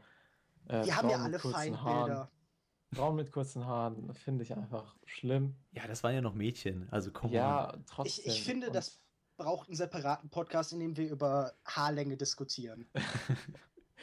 nee, aus dem Grund hat auch einfach zum Beispiel wenn ich äh, darauf zu sprechen kommen kann, die Love Story, die in dem Film ist, die hat für mich irgendwie überhaupt nicht geklappt, deswegen, weil ich konnte es alles nicht so richtig ernst Weil nehmen. du ein Mädchen mit Und- kurzen Haaren nicht magst, hat die Love Story nicht funktioniert. Ja, ich meine, äh, Okay. wenn dann, ich meine, wie heißt sie hier, Bobo oder so? Mhm. Ich Ein meine, Genau. sehr weiblicher Name. Ja, eben, der Name schon und dann ist sie unglücklich darüber, dass sie keinen Freund findet. Vielleicht sollte sie sich ihr, vielleicht sollte sie sich ihre Haare dann nicht so kurz schneiden lassen, wie so eine Pumuckl-Frisur. Und dann klappt es vielleicht auch mit einem Freund, aber ich Zwei Anmerkungen dazu. Also Pumuckel ist ja wohl äh, hervorragend und dass Pumuckel viele Freunde findet, ist ja wohl ganz offensichtlich. Ich meine, man ist ein unsichtbar werdender Kobold, der äh, Streiche spielt. Und dann, äh, das, das finde ich komisch, weil ich, ich fand gerade diese Androgynie, dieses, äh, dieses Unweibliche halt einen ganz wichtigen Punkt, weil Punk ist ja auch eine Bewegung, die viel über Körperbilder spricht, die ja auch ganz explizit sagt, okay, Frauen und Geschlechter sind irgendwie halt keine binären starren Systeme und so. Es geht ja auch viel um das Thema Gender und Sexualität und Sex und sowas. Und ich finde, das ist gut aufgenommen. Und irgendwie, ich musste halt auch an einen anderen Film über Punk denken, äh, Hedwig and the Angry Inch, falls den jemand von euch kennt. Das ist so eine, es ist ein wirklich tolles Punk-Musical. Und äh, die eine Figur heißt hier ja sogar Genau. Hedwig. Ist das eine Referenz? Ich, Wahrscheinlich, das, ne? ich weiß es nicht. Es könnte gut sein, weil das ist ja, es ist schon einer der prägenden Filme über Punk. Und ich fand das angenehm, so, so, so asexuelle, zwischensexuelle, gemischte Figuren zu haben. Ich meine, das ist ja auch schön, mal ein Frauenbild zu haben, das nicht so engstirnig von langen Haaren und Weiblichkeit ausgeht, wie zum Beispiel bei äh, Lukas. Also ich finde aber das Ganze, es macht schon Sinn, was du sagst, aber das Ganze wird einfach für mich dadurch untergraben, dass es wirklich noch Kinder sind, wo man sagen kann, die probieren aus, ich, das ist alles noch nicht definitiv, die haben keine definitive Meinung, das entwickelt sich alles noch. Dementsprechend, ja, dadurch, dass die Hauptcharaktere eben nicht wirklich eine Aussa Aussagekraft haben, weil es eben noch Kinder sind, die sich entwickeln und ausprobieren und so weiter, Mhm. konnte ich da dem Film diese Aussage oder das, was du daraus gelesen hast, nicht wirklich abkaufen, ne? Oder Nein, nein, nein, ich, ich sage ja auch nicht, dass das so ein zentrales Element ist. Ich Mhm. habe allgemein das Gefühl, wo ich euch zustimme, so in der Kritik ist es ein recht unentschlossener Film. Es ist so ein bisschen ein Film, der zwischen den Stühlen liegt, der sich nicht auf so irgendein Thema so richtig festlegt, sondern alles so ein bisschen erzählt, der gerade wenn er irgendwie über Punk und Rebellion erzählen will, vielleicht so ein bisschen formal und experimentierfreundlicher sein sollte. Also zum Beispiel, wenn ich jetzt gerade einen Film erwähnt habe wie Hedwig and the Angry Inch, dann ist da viel stärker eine Punk-Attitüde und Atmosphäre zu spüren. Dann geht es viel mehr um Aufbruch und Veränderung Mhm. und Rebellion, auch in der Form. Und hier habe ich das im Film gar nicht gemerkt. Das ist ein sehr konservativ erzählter Film, was dem Thema nicht gut tut. Ist halt die Frage, was er sich für ein Ziel gesetzt hat. Ne? Ich denke auch, ein, ein Ziel war einfach eben dieses Stadion in der Kindheit realitätsnah darzustellen. Und das hat er für mich gut geschafft. Ja, ich fand auch, ähm, dass es ein sehr emotionaler Film war, der mich einige Momente berührt hat. Ja, einfach auch, der durch die Dynamik zwischen den Charakteren gelebt hat. Ja, die zwei Haupt äh, Mädchen hier, die die Punkband gründen und dann irgendwann Hedwig aufnehmen und diese ganze Dynamik fand ich sehr, sehr herzerwärmend einfach. Und auch diese kleinen Streitereien, die dann entstehen, ja, wie man sie aus der eigenen Kindheit kennt und die dann sich dann aber irgendwie auch wieder in Luft auflösen, weil es ist sowieso egal. Man will halt Freunde bleiben. Und das alles fand ich sehr schön getroffen und ich denke, dass das auch wahrscheinlich eher die zentralere Aussage sa- war, eben einfach das darzustellen und dann auf einer, auf einer zweiten Ebene vielleicht in die Punk-Richtung zu gehen.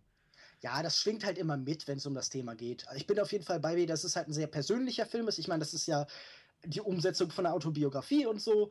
Und das fand ich auch alles sehr angenehm, diese Darstellung. Ich finde, das ist halt ein Film, der sehr in sich ruht in der Hinsicht, der halt irgendwie jetzt keine hohen Ambitionen hat und so und einfach eine angenehme Erfahrung will, diese wirklich dieses Slice of Life, diese, diese Mhm. kleine Scheibe Welt und Erfahrung zu geben und dich so ein bisschen durch andere Augen blicken lässt und so. Ich mochte ihn sehr gern dadurch. Ja, Lukas, willst du noch sagen, hast du noch irgendwas, was dich nicht so über, überzeugt hat bei dem Film? Möchtest du Hate the Movie, Hate the Movie singen? Hate, ja, ich weiß nicht. Ich bin ja nicht niemand, der gerne irgendwie Filme zerreißt oder Nee, mach so. ruhig, mach ruhig. Aber, nee, also auch was du angesprochen hast mit den, mit den äh, Hauptdarstellerinnen, also den Personen, dass das für mich von vornherein einfach nicht so geklappt hat. Ich fand gut schauspielerisch, ich fand sie okay, aber auch wie sie dann eben diese Hedwig äh, zu sich in die Band holen, die ja vorher äh, ganz offensichtlich irgendwie Klassik auf der Bühne gespielt hat. Mhm. Gibt es ja diese kurze Szene, glaube ich, bei diesem Schulkonzert. Ja. Und dann spielt sie auf einmal Punk und äh, schneidet sich die Haare ab, obwohl sie es erst nicht will. Und ich weiß nicht, irgendwie. Aber ich finde nicht, dass das auch irgendwie. Ich finde nicht, dass es zusammengewürfelt ist. Ich finde das realistisch, weil sie. Man hat ja auch gemerkt, dass es eine recht einsame Person ist und ich bin dann davon ausgegangen, dass sie den Song halt gelernt hat, ähm, als sie, oder? War das beim ersten Treffen, als sie den spielt? Oder hat sie dann, den dann später gespielt, den, den Song, den sie mochten? Du meinst, das? Du meinst den, den, den klassischen Song? Nee, nee, ich meine den Punk-Song, den von, wo sie dann ganz begeistert sind, dass sie den auf der Gitarre spielen kann und dazu singen kann. Ich glaube, das war also ja, das zumindest. War, das war, glaube ich, am Ende ziemlich dann. Ich, also ich war auf jeden Fall nicht das erste Treffen. Ich bin dann eben davon ausgegangen, dass sie den extra gelernt hat, ja, und auch wirklich, ich fand, ich fand es angenehm, dass diese, die Figur der Hedwig so ganz gelassen mit diesen zwei recht äh, dynamischen Charakteren umge umgegangen ist und sich nicht hat irgendwie beleidigen lassen, zumindest zu Beginn nicht, sondern eben das alles aufgenommen hat und versucht hat, sich anzupassen, was ja auch, ähm, äh, was quasi schon irgendwie ein bisschen kontrovers gesehen kann in mhm. dem Film, der um Punk handelt. Und dann später kommt aber durch, dass sie sich vielleicht doch nicht ganz so anpassen möchte oder, naja, also ich fand auf jeden Fall diese Dynamik sehr interessant und ähm, ich kann das ich, nicht so ganz, na, noch ganz kurz, ich kann das nicht so ganz nachvollziehen, ähm, was du gesagt hast mit dem zusammengewürfelt, weil ja dieser Anpassungsdruck eigentlich in jeder Kindheit ist und man auch Dinge macht, die man vielleicht auch erst nicht so will oder nicht nachvollziehbar sind und die dann später bereut oder und dann sind sie doch nicht so schlimm. Also ich finde, das hat schon alles seine, seine Wurzeln in der typischen Kindheit gehabt, die ich auch so, auch so, mit der ich mich auch so identifizieren konnte. Was wolltest du sagen, Lukas? Ähm, ich wollte noch was zu der Figur von Hedwig sagen und dem, mhm. was du angesprochen hast mit der Anpassung. Das finde ich eigentlich ganz interessant, weil sie ist ja gläubig, sie ist irgendwie stark christlich erzogen und so. Und ich mag, dass das auch innerhalb dieses Punks funktionieren kann, genau, dass das ja. so eine offene Struktur ist, dass was das dem eigentlich sehr stark entgegensteht, was auch so ein bisschen für Reibung sorgt, da somit aufgenommen werden kann. Und ich die, die Vorstellung, dass in einem so säkularen Land wie, wie Schweden, wo die Kirche ja wohl zu dem Zeitpunkt in den 80ern keine große Rolle mehr gespielt hat und so, dass da auch der Christ als, als, als, als Rolle, als Typ so ein bisschen ein Außenseiter ist. Das mochte ich sehr, dass das so was Inklusives hatte da in dem Moment. Mhm. Also ich finde Hedwig als Figur auch angenehm anders als die beiden. Mhm. Und dass irgendwie da so, so eine Reibung steht in dem Zwang von ihnen, sie in den Punk so zu initiieren. Das mochte ich. Das, schien mir einleuchtend. Ähm, eine Sache, die mir nicht so gefallen hat, ist generell die Geschichte, wo sie dann, also es war einfach eine ganz kleine Geschichte auf einem ganz kleinen Level, die jetzt nicht so viel sein wollte. Aber ich finde, am Ende war es mir dann irgendwie doch so ein bisschen so ein Film, den man sich auch vielleicht hätte oder den man auch hätte auf Kika finden können oder so, dass sie dann am Ende dieses Konzert hatten und so weiter. Ich weiß nicht, ähm, es, ich fand es jetzt nicht unfassbar schlimm, aber ich fand am Ende äh, habe ich mir weiß ich nicht, habe hab mir die Bedeutung so ein bisschen gefehlt und ich dachte mir, okay, jetzt habe ich halt äh, so, so einen recht schönen Film über die Kindheit gesehen, der aber vielleicht auch nicht viel mehr ist als irgendwie so ein, so ein Kinderfilm. Aber gerade das kleine Finale fand ich, äh, dass es ganz gut gepasst hat zum Rest des Films, der ja jetzt auch nicht besonders spektakulär ist oder so. Hm. Und da fand ich gut, dass sie im Finale jetzt nicht irgendwie die ganz großen äh, Raketen gezündet haben oder so, sondern dass der nee, sich wirklich gut ja. anpasst ich fand im Gegensatz zu euch, dass das fast sogar so ein bisschen zu viel Finale war. Mir wirkte das so, ähm, genau, ja, so ein ja. Film wie Slice of Life braucht, hat ja normalerweise kein organisches Finale. Da ist ja keine Handlung, die zu irgendeinem Höhepunkt hinführt. Und für mich wirkte das wie so, äh, der Drehbuchautor saß da und war so, okay, wir brauchen noch irgendeinen Höhepunkt, wir brauchen irgendwas, das klassisch als Finale funktionieren kann. Und das haben ja, zum Beispiel Komödien haben das ja oft und dann hast du irgendwie irgendeinen Wettbewerb, irgendeinen Tanzwettbewerb genau, oder sowas ja. oder äh, sowas in der Richtung. Und hier wirkte das einfach wie ein erzwungenes Finale, irgendwas, das man halt dahin gesetzt hat, weil man halt ein Finale braucht.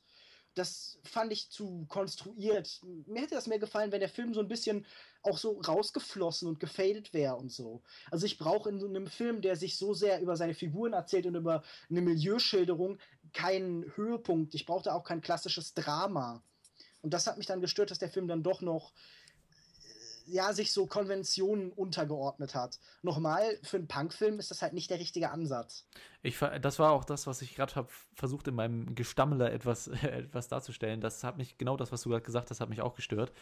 Mir hätte da echt so ein bisschen ein charakternäheres Ende besser gepasst, dass ich vielleicht nochmal, ja, einfach auf die Dynamik zwischen den dreien bezogen hätte, anstatt dann wirklich nochmal so auf die Kacke zu hauen am Ende und das Finale auszupacken. Ich sehe das schon ähnlich, wenngleich also wie gesagt, mich hat es jetzt nicht unfassbar gestört. Ich fand den Weg dahin und einfach dieses Slice of Life fand ich, konnte man sich gut ansehen und war sehr herzerwärmend.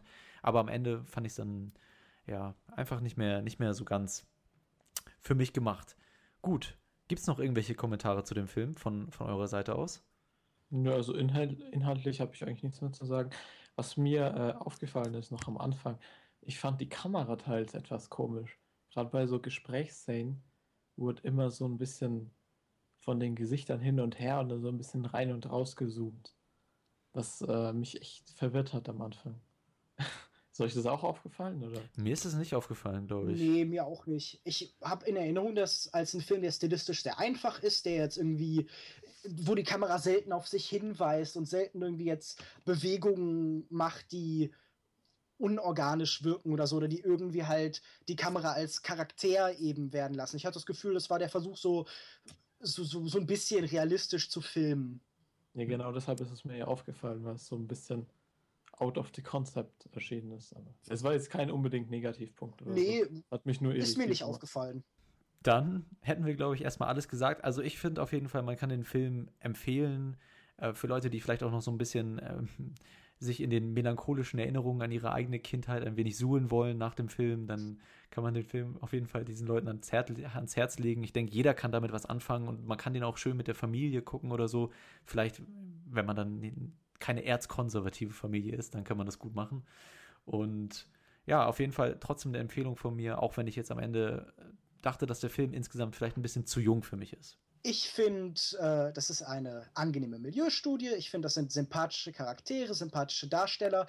Das ist kein Film, der viel will. Das ist kein Film, der große Geschichten erzählt oder so, sondern ein netter kleiner Film, der eine Weile das Herz erwärmt und den man danach dann wahrscheinlich wieder vergisst irgendwann. Kein Meisterwerk, aber nette Unterhaltung. Sehr gut, dann würde ich sagen, gehen wir über zu unserem nächsten Film. Vorher aber noch für euch da draußen ein wenig Musik, die vielleicht auch thematisch schon ein wenig auf den kommenden Film, den wir jetzt besprechen, einstimmt. Viel Spaß damit.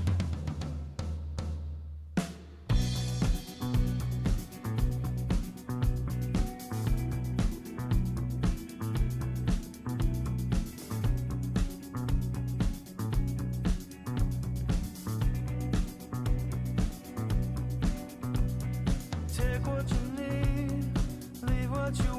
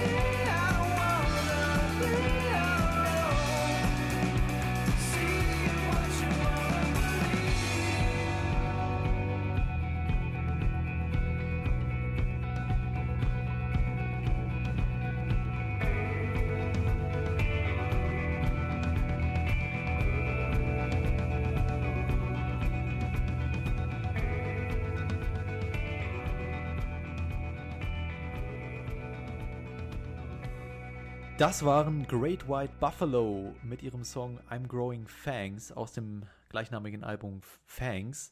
Und das passt thematisch ganz gut, denn wir kommen jetzt zu einem Film, der ja schon als Vampirfilm bezeichnet werden könnte. Und zwar geht es um A Girl Walks Home Alone at Night. Langer Titel. Regie führt dabei zum ersten Mal, ist ihr Debütfilm, Anna Lily Amirpur. Und unter anderem in der Besetzung mit dabei sind Shayla Vand, Arash Marandi und Marshall Manesh. Und der Film spielt in einer iranischen fiktiven Stadt namens Bad City. Eine Stadt, die ja nach Tod und Einsamkeit stinkt und dessen Einwohner aber nicht wissen, dass ein einsamer Vampir sie beobachtet und verfolgt. Soll ich dir mal was sagen? Dein Vater ist ein Mann wie jeder andere auch. Er liebt die Frauen, er spielt gern, er nimmt Medikamente gegen die Schmerzen, so wie es alle tun. Verstehst du, was ich meine? Er macht, was jedermann macht. Ganz einfach. Das Problem ist nur, das, was er so gern tut, kann dein Vater sich nicht leisten. Verstehst du?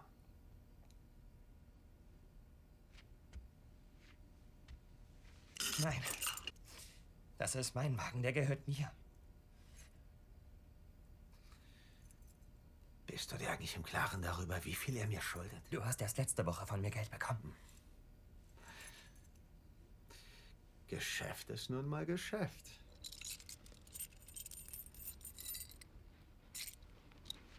Ja, es ist ein Film, der beschrieben wird als iranisches Horror-Drama mit Noir, Noir und Western-Elementen, wenngleich man sich über letzteres Genre vielleicht ja ein wenig streiten kann, aber auch die Regisseurin Anna Lili Amirpur hat erzählt, dass Italo oder Spaghetti Western schon ein großer Einfluss für sie und für den Film waren. Und ja, ich finde, man kann das auch ein Stück weit, das macht ein Stück weit Sinn, wenn man sich einige Elemente in dem Film anschaut, wie die Thematisierung von gesellschaftlichen Missständen, den Antihelden oder die Antihelden, die teilweise recht explizite Gewalt, wenngleich rar gesät, aber trotzdem kann man diesen Film nicht wirklich auf eines dieser Genres festnageln, sondern es ist eher ein Mix, den man vielleicht in dieser Art auch noch nie so wirklich gesehen hat. Und ein weiterer ganz wichtiger Bestandteil dieses Mixes sind eben die visuellen Elemente des Noir-Genres, sprich umwerfende Schwarz-Weiß-Optik im Zusammenspiel mit ja, wunderbar gerahmten Bildausschnitten der Kamera. Und meine Frage an euch jetzt zu Beginn wäre natürlich, wie euch der Film als Mix dieser Genres gefallen hat und ob der Film wirklich auf all diesen Ebenen für euch auch funktioniert. Vor allem, ob er eben auch aus dramatischer und inhaltlicher Sicht überzeugen kann oder ob hier die exzellente Kameraarbeit eben irgendwie im Rampenlicht steht und die inhaltlichen Schwächen vielleicht ein wenig überschattet. Oder anders gesagt, handelt es sich hier um einen Fall von Style over Substance. Was meint ihr?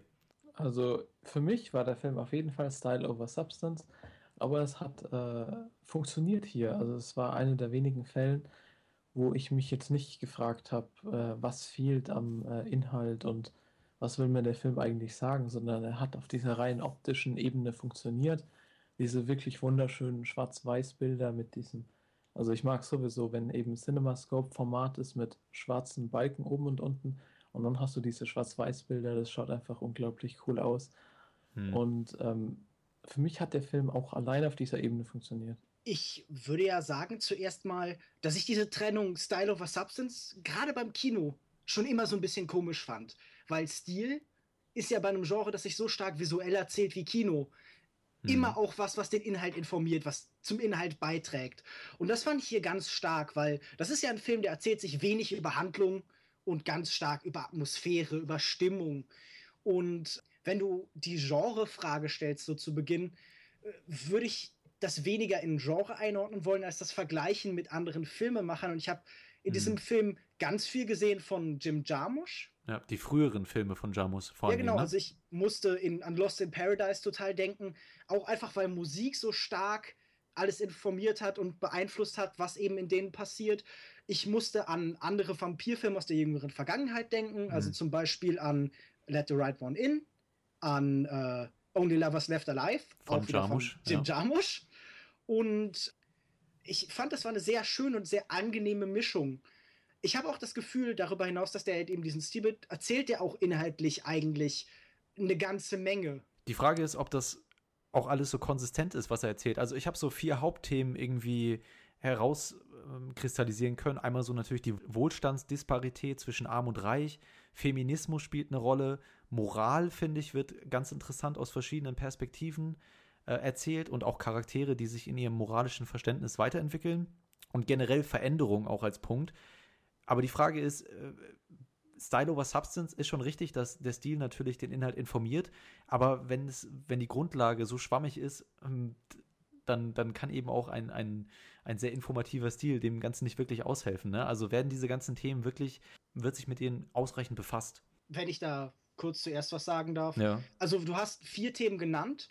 Wenn ich anfangen dürfte, zum Beispiel mit Feminismus, habe ich das Gefühl, das ist Mhm. ein Film, der sehr explizit sich mit dem Thema auseinandersetzt, der sich viel mit so äh, Female Gaze oder Male Gaze Theorien Mhm. beschäftigt, weil wir haben ja ganz explizit dieses Thema von A Girl Walking Home Alone at Night. Also so eine, ein Kontext von Verwundbarkeit. Und das ist ein Film, der halt viel Blicke umdeutet, der viel Machtverhältnisse zwischen Geschlechtern umkehrt, der zum Beispiel in einer Szene geht es um einen Zuhälter und da sehen wir ganz explizit so ein Symbol für Kastration, für, Entmensch, für Entmännlichung. Ja. Und wir haben so eine Szene wie die, die, das, das Mädchen, es wird ja vom, vom Skript auch einfach nur das Mädchen genannt, Hm. verfolgt eine andere Person und läuft so genau deren Schritten nach. Und wenn die weiterläuft, läuft auch sie weiter. Und es, es hat einmal was von dieser Szene aus äh, Duck Soup von den Marx Brothers, falls ihr kennt, diese, ähm, Ja. diese Einstellung vor der, vor der Tür, wo er halt irgendwie, wie so genau gleich laufen. Aber es ist auch was von ja, Verfolgung und Übergriffigkeit, die stattfinden kann in so einem Kontext, irgendwie einen neuen Deutungsrahmen zu geben. Und es benutzt ja auch zum Beispiel dieses Symbol der, des, des Kopftuchs, des Hijab, Hm, sehr gut, äh, ja. ganz, ganz, ganz explizit, um es zu einem Werkzeug von Macht zu machen. Also es verwandelt es halt irgendwie in so eine Art Vampirumhang bei dem Mädchen, bei der Hauptfigur. Und ich finde, da sind schon sehr viele interessante und sehr dicht auch Ideen eben gesetzt. Also ich finde schon, dass es gerade zum Beispiel zu dem Thema was zu sagen hat. Und ich Also, möchte kurz unterbrechen, damit auch ja. immer wieder noch was sagen können. Sorry. Ge gerne. Ich wollte einmal noch ganz kurz da einhaken. Und zwar finde ich auch, dass ganz viele Szenen da eben schon eine Aussage haben. Ich weiß bloß nicht, ob das im Gesamtbild des Films eben zu einem schlüssigen Ende kommt, ja. Wenn man sich dann anguckt, wo die Geschichte am Ende drauf hinausläuft, ja, es geht dann ja mehr um eine Beziehung, um die Liebe. Das hat auch wieder eine eigene Aussage, aber ich weiß gar nicht, ob das so dann überhaupt zu der Aussage passt, die am Anfang des Films getroffen wurde, wenn man sich eben die Wahl ihrer Opfer sozusagen anguckt. Darüber kann man auch noch sprechen ähm, inwieweit das was aussagt, generell wie, wie die zwei Frauen gibt es ja im Film, ja, einmal das Mädchen und dann noch die Prostituierte, wie die mit Männern umgehen und also ich finde, dass dann auch gerade gegen Ende, wo dann eben der, der Fokus mehr auf die Beziehung zwischen dem Mädchen gelegt wird und dem anderen. Hauptcharakter, genau, Arash, da verliert sich das so ein bisschen. Das geht dann in eine andere Richtung, die ich auch interessant finde, aber nicht mehr in die Richtung, in der der Film vorher gegangen ist, fand ich. ich habe halt das Gefühl, dieser Aspekt, den wir gerade angesprochen haben, ist ein Teilaspekt und alles zusammen ist der Versuch, so aus der Entfernung, also von Amerika aus, äh, die Regisseurin lebt ja, so wie ich das verstanden habe, in Amerika, hat auch in Amerika gedreht mit Mhm, internationalen genau. Darstellern. Das ist so ein Blick auf den Iran von außen. So eine Darstellung allgemein die, von den Zuständen da. Also es geht um die Disparität von Arm und Reich, es geht um Geschlechterrollen, es geht um ähm, ja allgemein den Fortschritt. Das ist ein Film überwuchert mit Symbolen von Fortschritt und Veränderung. Ja. Das ist diese seltsame postindustrielle Stadt, die ähm, so langsam verfällt, die so sehr zu einer Ruine wird. Und das ist so ein, Bad es ist City. schon ein Statement, genau, Bad City. Es ist schon ein Statement über die eigene Heimat aus der Entfernung. Und ähm, ich habe das Gefühl, dass wo sich im Endeffekt alles zusammenfindet, ist die Aussage, du musst da weg. Egal wer du bist, wo du bist. Du musst aus deiner, aus der Bad City, in der du bist, aus den Zuständen, in denen du halt irgendwie gerade lebst, zum Beispiel im Iran, rauskommen irgendwie. Hm. Und dieses Beziehungsthema ist halt eine der Möglichkeiten, halt sich vor den gesellschaftlichen Zuständen in die Liebe zu fliehen. Ich weiß nicht, ob das als die optimale Lösung äh, gelten sollte, aber das ist halt irgendwie der Ausweg, der einem dargestellt wird. In, irgendwie in die Arme von einem Menschen, den man halt, bei dem man sich geborgen fühlt und gebraucht. Ja, ich will jetzt auch nicht zu viel spoilern, weil um das eben zu initiieren, wird dann ja später auch noch ganz gegen Ende zum Film eine Handlung sehr, sehr wichtig, die das quasi alles in Gang setzt, die finale Veränderung im Film. Aber ich will jetzt nicht zu viel darüber reden, weil mh, sonst uns nachgesagt wird, dass wir spoilern. Ansonsten könnten wir einfach trotzdem noch mal über den Stil reden. Lukas, du fandst den mit K. Du fandst den ja ziemlich überzeugend. Was hat dich an dem Stil so überzeugt eben? Ja, ich fand den Stil einfach toll, diesen Schwarz-Weiß-Stil und ähm, mit den Bildern. Der Film hat etliche wirklich schöne Aufnahmen und wie ich auch vorhin schon gesagt habe, der Film hat wirklich, also für mich jetzt, vielleicht klingt es ein bisschen äh, einseitig und so, aber der Film hat wirklich für mich allein auf dieser optischen Ebene funktioniert. Äh, anders als jetzt zum Beispiel irgendwie, wenn ich mir jetzt Under the Skin oder, oder Enemy angeguckt habe, dann wollte ich danach wissen, was, was ist um den Film rum die Hintergründe und so. Aber bei dem Film, ohne es irgendwie jetzt negativ zu meinen, hatte ich das bei dem Film jetzt nicht. Also er, er kommentiert zwar zum Beispiel irgendwie die, die Rolle der Frau, das mit dem Kopftuch oder auch den Verfall der Gesellschaft mit den, mit den Leuten, die es gibt, eben dem heroinabhängigen Vater oder der, der Prostituierten, mhm. die hier ihr Geld sammelt, aber eigentlich nicht weiß, was sie mit ihrem Leben anfangen soll oder so. Das, das gibt der Film zwar alles vor, aber er drückt es einem jetzt nicht auf und das heißt, es ist nicht wirklich äh, bindend. Und für mich war es auch ehrlich gar nicht so interessant bei dem Film, was eigentlich verwundernswert ist, weil normalerweise interessiere ich mich schon, was so der Background von dem Film ist. Aber hier, ich habe den einfach so auf mich reinrieseln lassen und obwohl ich auch von anderen gehört habe, die das auch so gesehen haben, die fanden den Film teilweise zäh und langweilig und so. Aber mir hat das getan, einfach nur aus der optischen Sicht von der kleinen Story, die er halt erzählt, von der ist ja auch so ein bisschen auch schon wieder hier Love Story, Coming of Age Geschichte mäßig. Und das hat mir eigentlich wirklich gereicht, um mich wirklich zu überzeugen bei dem Film. Ich finde, die Kameraarbeit ist da auch ein ganz wichtiger Bestandteil, weil wenn man dem Film seine Längen nachsagt, ich fand, ich habe es überhaupt nicht so empfunden. Für mich hätte der Film sogar noch länger gehen können. Ich habe das äh, ja gar nicht so empfunden. Aber ähm, man merkt schon, dass die Regisseurin in ihrem Debütfilm hier einige Szenen sehr streckt oder sich sehr in denen suhlt. Ja, wenn dann zum Beispiel äh, Arash und das Mädchen äh, in ihrem Zimmer stehen und sich lange angucken und so weiter, dann, dann dauern die Szenen schon vielleicht ein bisschen länger, als sie hätten dauern müssen. Aber für mich war das vollkommen okay, weil das eben durch diese wunderschöne Optik ähm, einfach trotzdem die ganze Zeit interessant blieb anzugucken. Ja? Also selbst äh, an Stellen, wo der Film sich vielleicht ein bisschen gestreckt hat, und inhaltlich ist er sowieso, oder Plot, vom Plot her ist sowieso nicht so viel los. Da hat der Film mein Interesse über die Bilder und die Kamera gehalten, ja, und deswegen hat das für mich sehr gut zusammengespielt dann in den Momenten. Es war auch genau das, was eben den Film für mich ausgemacht hat, diese wunderschönen Szenen. Zum Beispiel, einmal gibt es das, wo sie in äh, dem Raum von eben der Hauptdarstellerin sind, ich weiß gar nicht, wie sie heißt, und diese Platte das Mädchen. hören. Genau, das Mädchen. oder wie, wie das Mädchen eben auf der Straße auf dem Skateboard fährt oder das war auch eine, die Szene fand ich auch ganz stark. Ja. Mit da musste ich sofort an Mami denken von äh, Xavier Dolan. Einfach wegen, ich, ich habe jetzt erwartet, vielleicht breitet sie jetzt auch die Arme aus und es kommt Wonderwall. Oder zum Beispiel das, was du vorhin schon kurz erwähnt hattest, wo sie eben ähm, genau die gleichen Bewegungen macht wie der Mann auf der anderen Straßenseite. Das sind eben solche Szenen, die kommen noch in diesem Schwarz-Weiß-Look dann noch mal besser rüber und einfach wunderschön und, und, und sowas bringt halt auch die ganze Atmosphäre von dem Film rüber. Für eine Szene, für die ich auch noch schwärme, ist diese Club-Szene, weil sie so stark sich abhebt von dem, wie wir normalerweise Diskos oder halt Clubs visualisiert bekommen, weil wir kennen ja alle dieses Bild in Hollywood-Filmen von einem Club. Der fährt dann halt so schräg von oben über die Menschenmasse, ne, die sich alle begeistert bewegen und so, und dazu so ein bisschen Stroboskop. Und das bekommt in Schwarz-Weiß halt so was ganz Eigentümliches. Mhm. Und diese Masken fand ich auch einfach grandios, als dann dieser, diese seltsame Ronald Reagan Gummimaske da rumtanzte und so. Das hat mir wirklich, das hat mich sehr, sehr angesprochen. Ich fand auch etwas, was der Film sehr gut gemeistert hat, war, wie er mit der Atmosphäre, du hast es eben auch schon ange angesprochen, gespielt hat. Ja, ich zum Beispiel, ich wusste nichts über den Film. Ich wusste nicht mal, dass es um Vampire geht und war die ganze Zeit am überlegen, okay, wo will der Film jetzt hin genau? Ähm, und ich finde, er hat eben gerade mit diesem Charakter des Mädchens sehr schön gespielt, indem er uns manchmal ganz nah rangebracht hat und uns äh, und quasi den Zuschauer dazu gebracht hat, ihr zu vertrauen und dann kamen wieder Szenen, in der man quasi Angst von ihr, wirklich Angst vor ihr hatte und nicht wusste, wie weit geht der Charakter jetzt oder wie weit geht der Film und, und in welche Richtung will der Film jetzt gerade. Und, und das fand ich eben das Interessante aus diesem Genre-Mix, dass man sich nie ganz klar war, okay, ist das jetzt ein ruhiges Drama? Oh, jetzt sind wieder Horrorelemente da und wo will der Film hin und wie weit geht der Film noch? Und hat eben eben schön mit, den, mit dem Charakter des Vampirs so gespielt, fand ich. Darf ich noch was sagen, was mich an dem Film so ein bisschen gestört hat, was ich als Schwäche empfunden habe?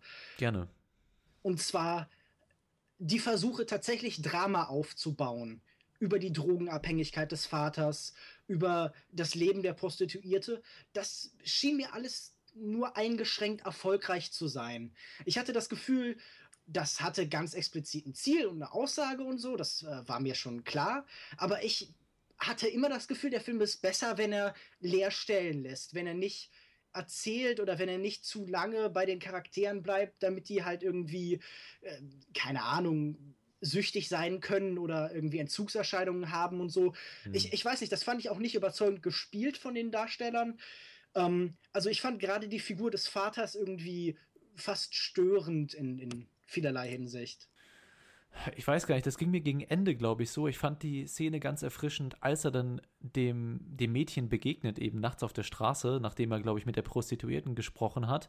Und er sich eben nicht so verhält, wie, wie man es jetzt vielleicht gedacht hätte. Und ähm, ja, ich will auch hier jetzt nicht wieder zu viel sagen, aber auf jeden Fall verläuft das Ganze dann nicht so, wie wir es vorher mit dem Gangster gesehen haben und dem Vampir. Da habe ich mir gedacht, okay, das war jetzt eine ganz, äh, eine ganz interessante Abwechslung. Warum, warum ist das jetzt passiert? Warum? Also, das fand ich ganz interessant, aber dann gegen Ende gab es dann eben auch nochmal eine Szene, wo ich dann auch fand, dass der Schauspieler ein bisschen zu over the top war und fand ich den Charakter nicht mehr ganz so interessant. Aber ja, also mich hat jetzt das Schauspiel gar nicht so gestört. Ich fand gerade von den Hauptcharakteren, also Vampir, das, dem Mädchen und Arash, die fand ich beide richtig gut. Ja, ja, die haben mir auch sehr gefallen. Was ich gerade noch erwähnen wollte, Arash ist ja tatsächlich ein deutscher Darsteller. Das war mir auch nicht bewusst. Mir der hat nicht. hier wohl irgendwie im, der hat irgendwie im Polizeiruf vorher mitgespielt und so. Also auf jeden Fall ein guter Schritt, wenn das eine das interessantere so. Karriere werden soll. ja. Dann, äh, ich habe noch mal eine Frage an euch und zwar, ich glaube, Lukas mit K kann das nicht wissen, weil du den Film nicht gesehen hast. Äh, ein, ein sehr aktueller Film, der jetzt gerade vor ein paar Wochen in den Kinos gelaufen ist. Und zwar äh, richtet sich die Frage oder geht so ein bisschen um den Gangster, der hier in dem Film vorkommt. Vielleicht weißt mhm. du das auch schon, Lukas mit C, äh, wem der quasi nachempfunden wurde. Weil James Dean? Ach, der, der Gangster. Genau, der Gangster. Nee, äh, wüsste ich jetzt nicht sofort. Wenn, wenn, du so ein bisschen, an, ich weiß nicht, ob du den Film gesehen hast, aber wenn du so ein bisschen an den Haarschnitt denkst. Ah, ach, ah, okay. Also es geht ganz klar darum, irgendwie so ein bisschen in Richtung El Pacino und äh, Corleone zu gehen, oder? Na, nicht ganz. Auch, auch ich sehe, was du meinst. Ich dachte, du meinst The Most Violent hier. Nee. Okay. Aber, aber ich glaube in derselben oder eine Woche vorher, und zwar Chappie, hast du den gesehen? Äh, nee. Ah, okay, ich na mag gut. Neil Blum nicht und hab mir das gespart. Na gut, dann, dann eben an alle, die den da draußen gesehen haben. Und zwar gibt es in dem Film einen Charakter namens Ninja, äh, gespielt von, also die Charaktere in dem Film werden quasi gespielt von einer Rapband aus Südafrika, die eben mit Neil Blomkamp irgendwie, weiß ich nicht, die sind auf jeden Fall in dem Film drin und das ist so ein ganz extrovertierter Charakter, der genau dieselbe Frisur hat wie der Gangster hier in dem Film und uh, dieselben Tattoos, glaube ich, auch und immer so oberkörperfrei rumläuft. Also fand ich ganz interessant, habe ich dann in einem Interview gehört, dass die Regisseurin großer Fan von der Band ist, die nennt sich Die Antwort oder die N-Word oder so äh, so eine, so eine Rap-Gruppe eben. Die Musik ist jetzt nicht ganz mein Geschmack, aber dem Charakter wurde das quasi nachempfunden und ich fand es interessant, dass gerade äh, jetzt zwei Filme in so kurzer, mit so kurzer ähm, Pause dazwischen in die Kinos kommen, äh, die quasi denselben Charakter haben. Einmal wirklich in Form des echten Menschen, der in dieser Rap-Gruppe ist und einmal so als, als Parodie dieses Menschen in dem, in dem Film hier. Fand ich ganz interessant. Schade, dass ihr den nicht gesehen habt, sonst hättet ihr das, glaube ich, auch lustig gefunden. Ja, gut, kann Okay. ich nicht viel zu sagen jetzt. Wir, wir der, verlassen äh, uns da auf deine Aussage. ja, ja, ja, ja, gerne. Mich hat Arash Winder ein bisschen mehr an den, äh, ich weiß jetzt den Namen nicht mehr, aber den einen aus Twin Peaks erinnert mit seiner Lederjacke. Aber sonst. Ah, ich, ich, ich weiß, was du meinst. Ja, aber Chappie habe ich jetzt nicht gesehen, deshalb kann ich Hm. da jetzt noch nicht viel zu sagen. Ja, sonst noch irgendwas? ich überlege gerade, was ich noch so zu sagen hätte, eventuell zu dem Film. Naja, man, man könnte so ein bisschen äh, sich fragen, okay, inwieweit ist das ein iranischer Film? Also inwieweit, wo, wo gehört der hin? Wer hat den gemacht? Gehört der, äh, nur weil das eine ehemals iranische Regisseurin gemacht hat. Ist das ein iranischer Film oder ist das ein amerikanischer Film? Mhm. Oder ist das so ein Film, der ganz interessant zwischen den beiden Sachen liegt oder so? Also ich, ich habe das Gefühl, das ist für die Regisseurin auch äh, bedeutsam halt aus dem Iran zu kommen und einen Film über den Iran von außen zu machen. Also habt ihr da irgendwie das, das gespürt, dass das Film, dass das ein Film ist von jemandem, der außen steht, der halt äh, auf die eigene Vergangenheit oder auf eine eigene Version der Vergangenheit zurückblickt?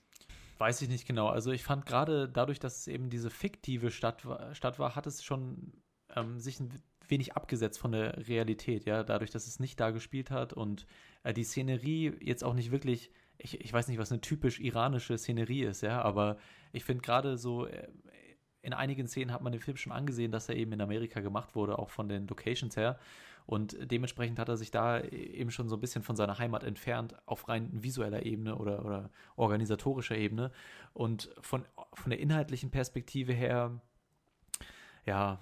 Das ist nur so ein Gedanke, der mir nachher so ein bisschen durch den Kopf gegangen ist. Weil wir ja immer so ein bisschen das, das Thema haben, wir bekommen hier im Westen Filme, die irgendwie vage, gesellschaftskritisch oder politisch sind, die aus anderen Ländern erzählen. Und das ist immer so ein, so ein sehr distanzierter Blick, den wir da drauf haben. Und ich habe mich gefragt, kann, ist es sinnvoll, wenn ein Regisseur, der in den USA filmt, einen Film über den Iran macht, der sich viele Eigenheiten äh, zu eigen macht? Aber wenn du sagst, dass du das Gefühl hast, der Film ist sehr uniranisch, dann äh, sehe ich da auf jeden Fall auch was drin. Ich, ich, ich war nur so ein bisschen hin und her gerissen und mich, hätte mich da interessiert, was andere da denken über die Einordnung. Aber wir, wir können das auch so ein bisschen fallen lassen, wenn das zu nichts führt. Also.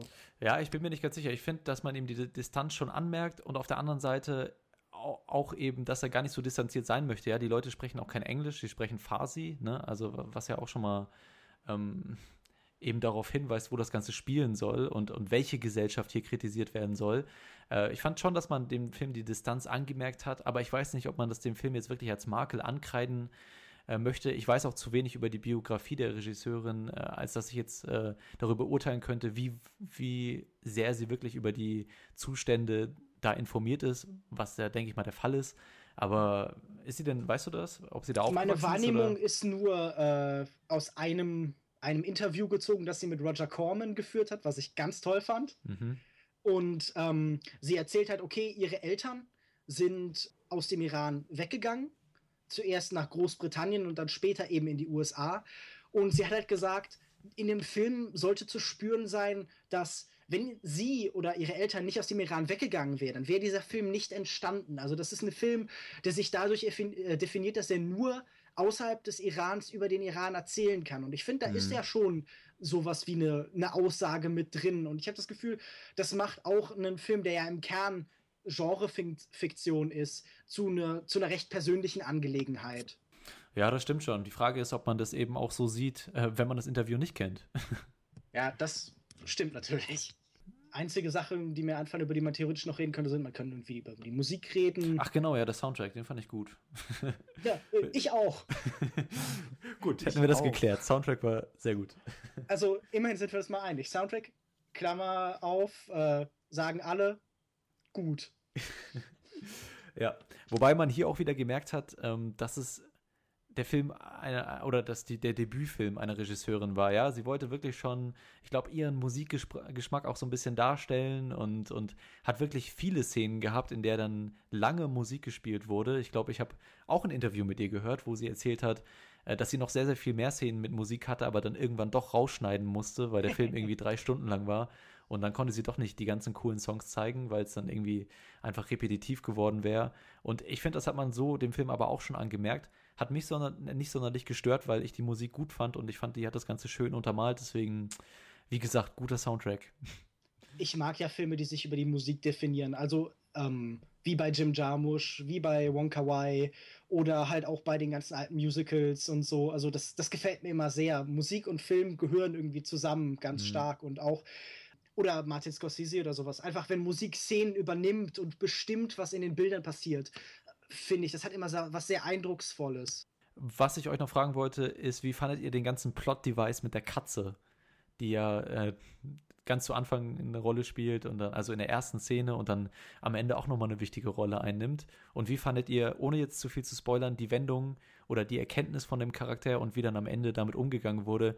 Jetzt vielleicht eher ein bisschen vage beschreiben, ja, wir wollen es nicht spoilern, aber wie fandet ihr das Ende da so? Also ich fand das Ende okay, das mit der Katze. Weiß, es war so ein netter Sidekick, aber es war jetzt nichts, was mich irgendwie groß begeistert hat oder mich zum irgendwie Nachdenken angeregt hat, was jetzt mit der Katze gewollt ist oder so. Also ich fand erstmal ganz kurz zur Katze, sie war ziemlich dick, finde ich, man nicht angesehen. Was nicht ganz zu dem Setting passte, muss ich sagen. Ähm, und auf der anderen Seite fand ich aber, dass es eine schauspielerisch sehr begabte Katze war, denn in dem letzten, in dem letzten Shot, glaube ich, das hat sie, also gut, Tiere werden dafür trainiert, ja. Also es gibt ja extra so Filmtiere, aber das hat mich schon, hat schon sehr gut gepasst in der letzten Szene, fand ich definitiv einer der besseren Tierdarsteller, die ich dieses Jahr gesehen habe. Also ich muss sagen, die Kuh aus Into the Woods war noch äh, recht talentiert, das äh, muss man ihr lassen. Ähm, war das eine echte Kuh oder war es CGI? So wie ich das gelesen habe in dem Interview, war das tatsächlich eine echte Kuh. Also es wird ja auch eine in den Credits aufgeführt. Ich weiß jetzt nicht mehr, wie die Kuh heißt. Hm. Aber ähm, da also, musst du dich ja dran erinnern gesagt, eigentlich. Eine sehr begabte Katze. Ja. Und so wie ich das verstanden habe, war die nicht mal speziell ausgebildet für den Film, sondern das war die Katze von einem Freund der Regisseurin. Hm. Und die wurde dann einfach gecastet, als man festgestellt hat, dass es eine sehr neugierige und eine sehr kameraaffine Katze ist. Hm, ja, hat man gesehen. Ein richtiges Naturtalent. Ja. Also ich erwarte auch, dass wir von deren Zukunft noch viel sehen werden. Vielleicht in Garfield 3 oder so. Ja, wird von der, von der Farbe her wird sogar fast passen, ne? Und vom Körpergewicht. Genau. ja. Also ich, ich habe ein bisschen gehadert so mit der letzten Szene. Ähm, okay, es war so ein bisschen hingebogen mit der Katze. Ich fand es trotzdem ganz nett, aber es, man hat schon gemerkt, dass plotmäßig der Film hat nicht viel zu bieten vom Plot und, und es gab so einige Szenen, wo ich mir dachte, das ist jetzt schon sehr hingebogen. Ich habe vorhin auch mal erzählt, dass es ein ganz wichtiges Ereignis gibt, was quasi äh, die finale Entwicklung der Charaktere ausmacht. Äh, quasi eine Altlast fällt weg, würde ich jetzt mal so, so vage beschreiben. Und äh, wie das so alles zustande gekommen ist und, und ja, ich kann jetzt leider nicht zu sehr darüber reden, aber ich finde, das wirkte dann schon ein bisschen konstruiert, obwohl sehr wenig Plot nur da war. Das bisschen, was eben da war, um das alles voranzutreiben, wirkte so ein bisschen konstruiert und das ist mir jetzt nicht wirklich negativ aufgestoßen, aber mir ist es schon aufgefallen. Ja. Ich verstehe auf jeden Fall, was du meinst. Ich sehe das ähnlich. Ich hatte das Gefühl, äh, diese ganze letzte Szene hat sich weniger eben mit der Vergangenheit beschäftigt, als vielmehr mit sowas wie Kommunikation und Verständnis über eine sehr natürliche Grenze wie eben Vampir und Mensch hinaus. Also ich hatte das Gefühl, das war ja sehr eindeutig dargestellt, dass dann nachher irgendwie so sich die Blicke treffen und sowas. Mhm. Ich, ich hatte das Gefühl, das war halt eben so ein, so ein bisschen ein Appell für Verständnis und Austausch und das Zusammenkommen von Menschen. Gut, ich denke, wir können den Film alle empfehlen, zumindest auf einer, auf einer oberflächlichen visuellen Ebene. Und äh, Lukas mit C und ich fanden den inhaltlich auch noch ganz gut. Wobei ich nochmal anführen möchte, dass ich doch vielleicht einige Konsistenzschwächen da bei der, bei der Thematisierung äh, gesehen habe, so mit Moral und so weiter und, und auch mit dem Feminismus, wo das. Aber ich will jetzt nicht wieder drauf, drauf hinaus. Ich fand dafür, dass es ein Debütfilm war, war schon sowohl vom Handwerklichen als auch vom Inhaltlichen sehr überzeugend und ja, ich würde den auf jeden Fall weiterempfehlen. Ihr, ihr könnt den, glaube ich, in den deutschen Kinos auf Deutsch sehen. Ich glaube, wir haben den alle mit Untertiteln geguckt, oder? Mhm. Ja. Äh, Finde ich sowieso immer die bessere Alternative, auch wenn man die Sprache nicht kann. Also von mir gibt es auf jeden Fall eine Empfehlung von Lukas mit C. Noch ein kleines Fazit? Es ist ein wirklich beeindruckender Debütfilm und ich freue mich wirklich auf alles, was die Regisseurin danach macht. Sie hat ja sogar schon ein Projekt angekündigt, wie ich das gelesen habe, in dem es irgendwie um äh, Kannibalen geht, die sich irgendwie in der Endzeitwelt auch wieder verlieben. Also mhm. Also da scheint durchaus sowas wie äh, eine Konsistenz bei den Themen zu sein. Und das ist in der Regel ein gutes Zeichen für eine Regisseurin. Und äh, ich freue mich, was da noch passiert, weil der Film hat mich sehr begeistert und zählt auf jeden Fall zu einer der Filme, die mir in Erinnerung bleiben werden. Gut, Lukas mit K, noch ein, noch ein letztes Wort dazu. Jo, ich kann auch nur, ich kann, kann ihn auch nur empfehlen. Das ist ein abgefahrener Mix, irgendwo so zwischen Charmusch und Lynch. Und wenn ihr auf sowas steht, schaut euch den an. Ich glaube, 23.04., wenn ich das richtig gesehen habe, kommt er bei uns in die Kinos. Mhm. Und es ist sowieso schön, dass so ein kleiner Film es bis zu uns in die Kinos schafft. Und geht rein, schaut euch den an. Nochmal, was mir gerade einfällt. Ich würde ihn jetzt nicht wirklich an Fans des Horrorgenres nahelegen. Also ich finde, das ist wieder die Frage des Genres. Ne? Es ist eben ein Mix, aber ich finde, es ist eigentlich mehr Drama, Noir-Film, der sich so ein bisschen zieht als Horrorgenre. Ich fand aber, und da fällt mir gerade jetzt noch eine Szene ein, sorry, jetzt muss ich das Ganze doch nochmal aufgreifen, äh, in der Mitte des Films, die ich sehr gut fand, wo, wo sie einen äh, ja, eine Person einschüchtert. Ich denke, ihr wisst ja, äh, was ich damit meine. Und die, die fand ich auch sehr, sehr Mhm. gut umgesetzt. Oh, generell, Ja. aber ihr würdet auch nicht sagen, dass es jetzt ein Horrorfilm ist, oder? Ich würde nicht. den Also Fans des Horrorgenres in der Hinsicht empfehlen, dass die auch mal was Vernünftiges gucken könnten. Gut, okay. Dann hätten wir das damit geklärt. Ein iranisches Horror, Drama, Noir, Western und so weiter. Film. Sehr gut. Sehr guter Film. Gut, dann hätten wir damit die beiden Filme, die wir heute besprechen wollten, besprochen und kommen zum Ende unserer, unserer Episode. Ist das nicht schade? War so kurz. Da, äh, klar, könnte noch länger dauern. Ja, ich muss mal gucken, was ich hier noch alles so rausschneide. Äh, vielleicht müssen wir die, was wir in letzter Zeit so gesehen haben, äh, äh, Segment ein bisschen kürzen, damit das alles einigermaßen kompakt bleibt. Aber ich guck mal, wir sind ja auch erst noch in den Anfängen, ne? Da kann es ja auch mal passieren, dass die Episode noch etwas unstrukturiert oder, äh, oder etwas zu lang daherkommt. Deswegen, ja, gut. Ähm, willst du noch mal sagen, Lukas C, wo man deine Filmkritiken oder alles sonstige von dir noch so finden kann im Internet? Also, man kann mir folgen auf Twitter unter @kinomensch. Man kann eigentlich alles, was ich schreibe, lesen unter kinomensch.wordpress.com. Aber man kann eben auch vieles von dem, was ich schreibe, auf kino-zeit.de lesen. Wunderbar. Und bei unter Letter, auf Letterboxd kann mir auch, auch folgen als Kinomensch. Genau, Letterboxd äh, legen wir auch immer sehr gerne ans Herzen. Sehr schöne Seite. Filmtagebuchseite kennt ihr wahrscheinlich schon, weil wir das in einigen Episoden vorher schon angepriesen haben. Unsere Filmkritiken und alles drumherum zu diesem Podcast findet ihr auf longtake.de. Da findet ihr auch die ganzen Links zu Twitter, Facebook, äh, Letterboxd auch. Und ansonsten freuen wir uns immer über Feedback, über Kommentare unter den, unter den Episoden oder über persönliche Mails, gerne auch negative Sachen, damit wir wissen, was wir verbessern möchten, müssen. Das Ganze könnt ihr schicken an feedback at longtake.de. Und äh, ja, Lukas, ha- haben wir schon eine Idee, was wir nächste Woche besprechen? Ich weiß nämlich gerade gar nicht. ich auch nicht. Ich weiß nicht. Äh, startet nächste Woche irgendwas Interessantes in den Kinos? Ich glaube, ähm, The, The Little Death hatte ich mal kurz angesprochen. Wenn Äh, du darüber. Äh, ja. Also es ist so eine, ähm, so eine Komödie, eigentlich über Sex. Es ist ein Film, der uh, das Thema mal ein bisschen erwachsener angeht mhm. und nicht auf so eine Hollywood-Schiene wie hier irgendwie Shades of Grey oder so. Ist Okay. auf jeden Fall ein Ich sehr will ja nichts sagen, Film. aber es startet natürlich auch der Arthouse-Kracher äh, Kaufhaus Cop 2. Hm. Das ist natürlich. Also, ich weiß ja nicht, das wäre doch. Ja. Äh, ansonsten läuft, glaube ich, auch noch Fast and Furious an, diese, diese Woche, glaube ich schon. Ähm, was natürlich jetzt äh, kein, kein großer Indie-Film ist, aber wir besprechen ja ganz gerne auch mal einen Blockbuster hier und wenn der vielleicht ganz gut ist, ich habe jetzt noch nicht so viele Kritiken dazu gelesen, aber könnte vielleicht unterhaltsam werden. Und ach so, und der neue Wim Wenders, Everything Will Be Fine mit James Franco und da könnte James man. Franco. Ja, ich bin kein großer Fan von James Franco, aber man könnte vielleicht mal reingucken. Ich auch nicht. Ich habe ja gerade erst für Kinozeit einen sehr langen Artikel darüber geschrieben, der eigentlich im Endeffekt nicht viel mehr sagt, als dass ich James Franco nicht mag. das hat sich gelohnt. Aber sehe ich auch so. Ich finde ihn wenig überzeugend in seinen Filmen, sowohl als, als Schauspieler als auch als Regisseur. Aber dazu vielleicht irgendwann mal später mehr. Vielleicht werden wir über den Film reden. Ansonsten lassen wir uns euch das nochmal über, über Twitter wissen, über was wir als nächstes reden. Danke nochmal an, an Lukas mit C, dass du heute hier teilgenommen hast. Hat mir auf jeden Fall sehr viel Spaß gemacht. Ähm, vielen Dank. Gerne wieder. Dann bis zum nächsten Mal. Tschüss. Tschüss. Tschüss.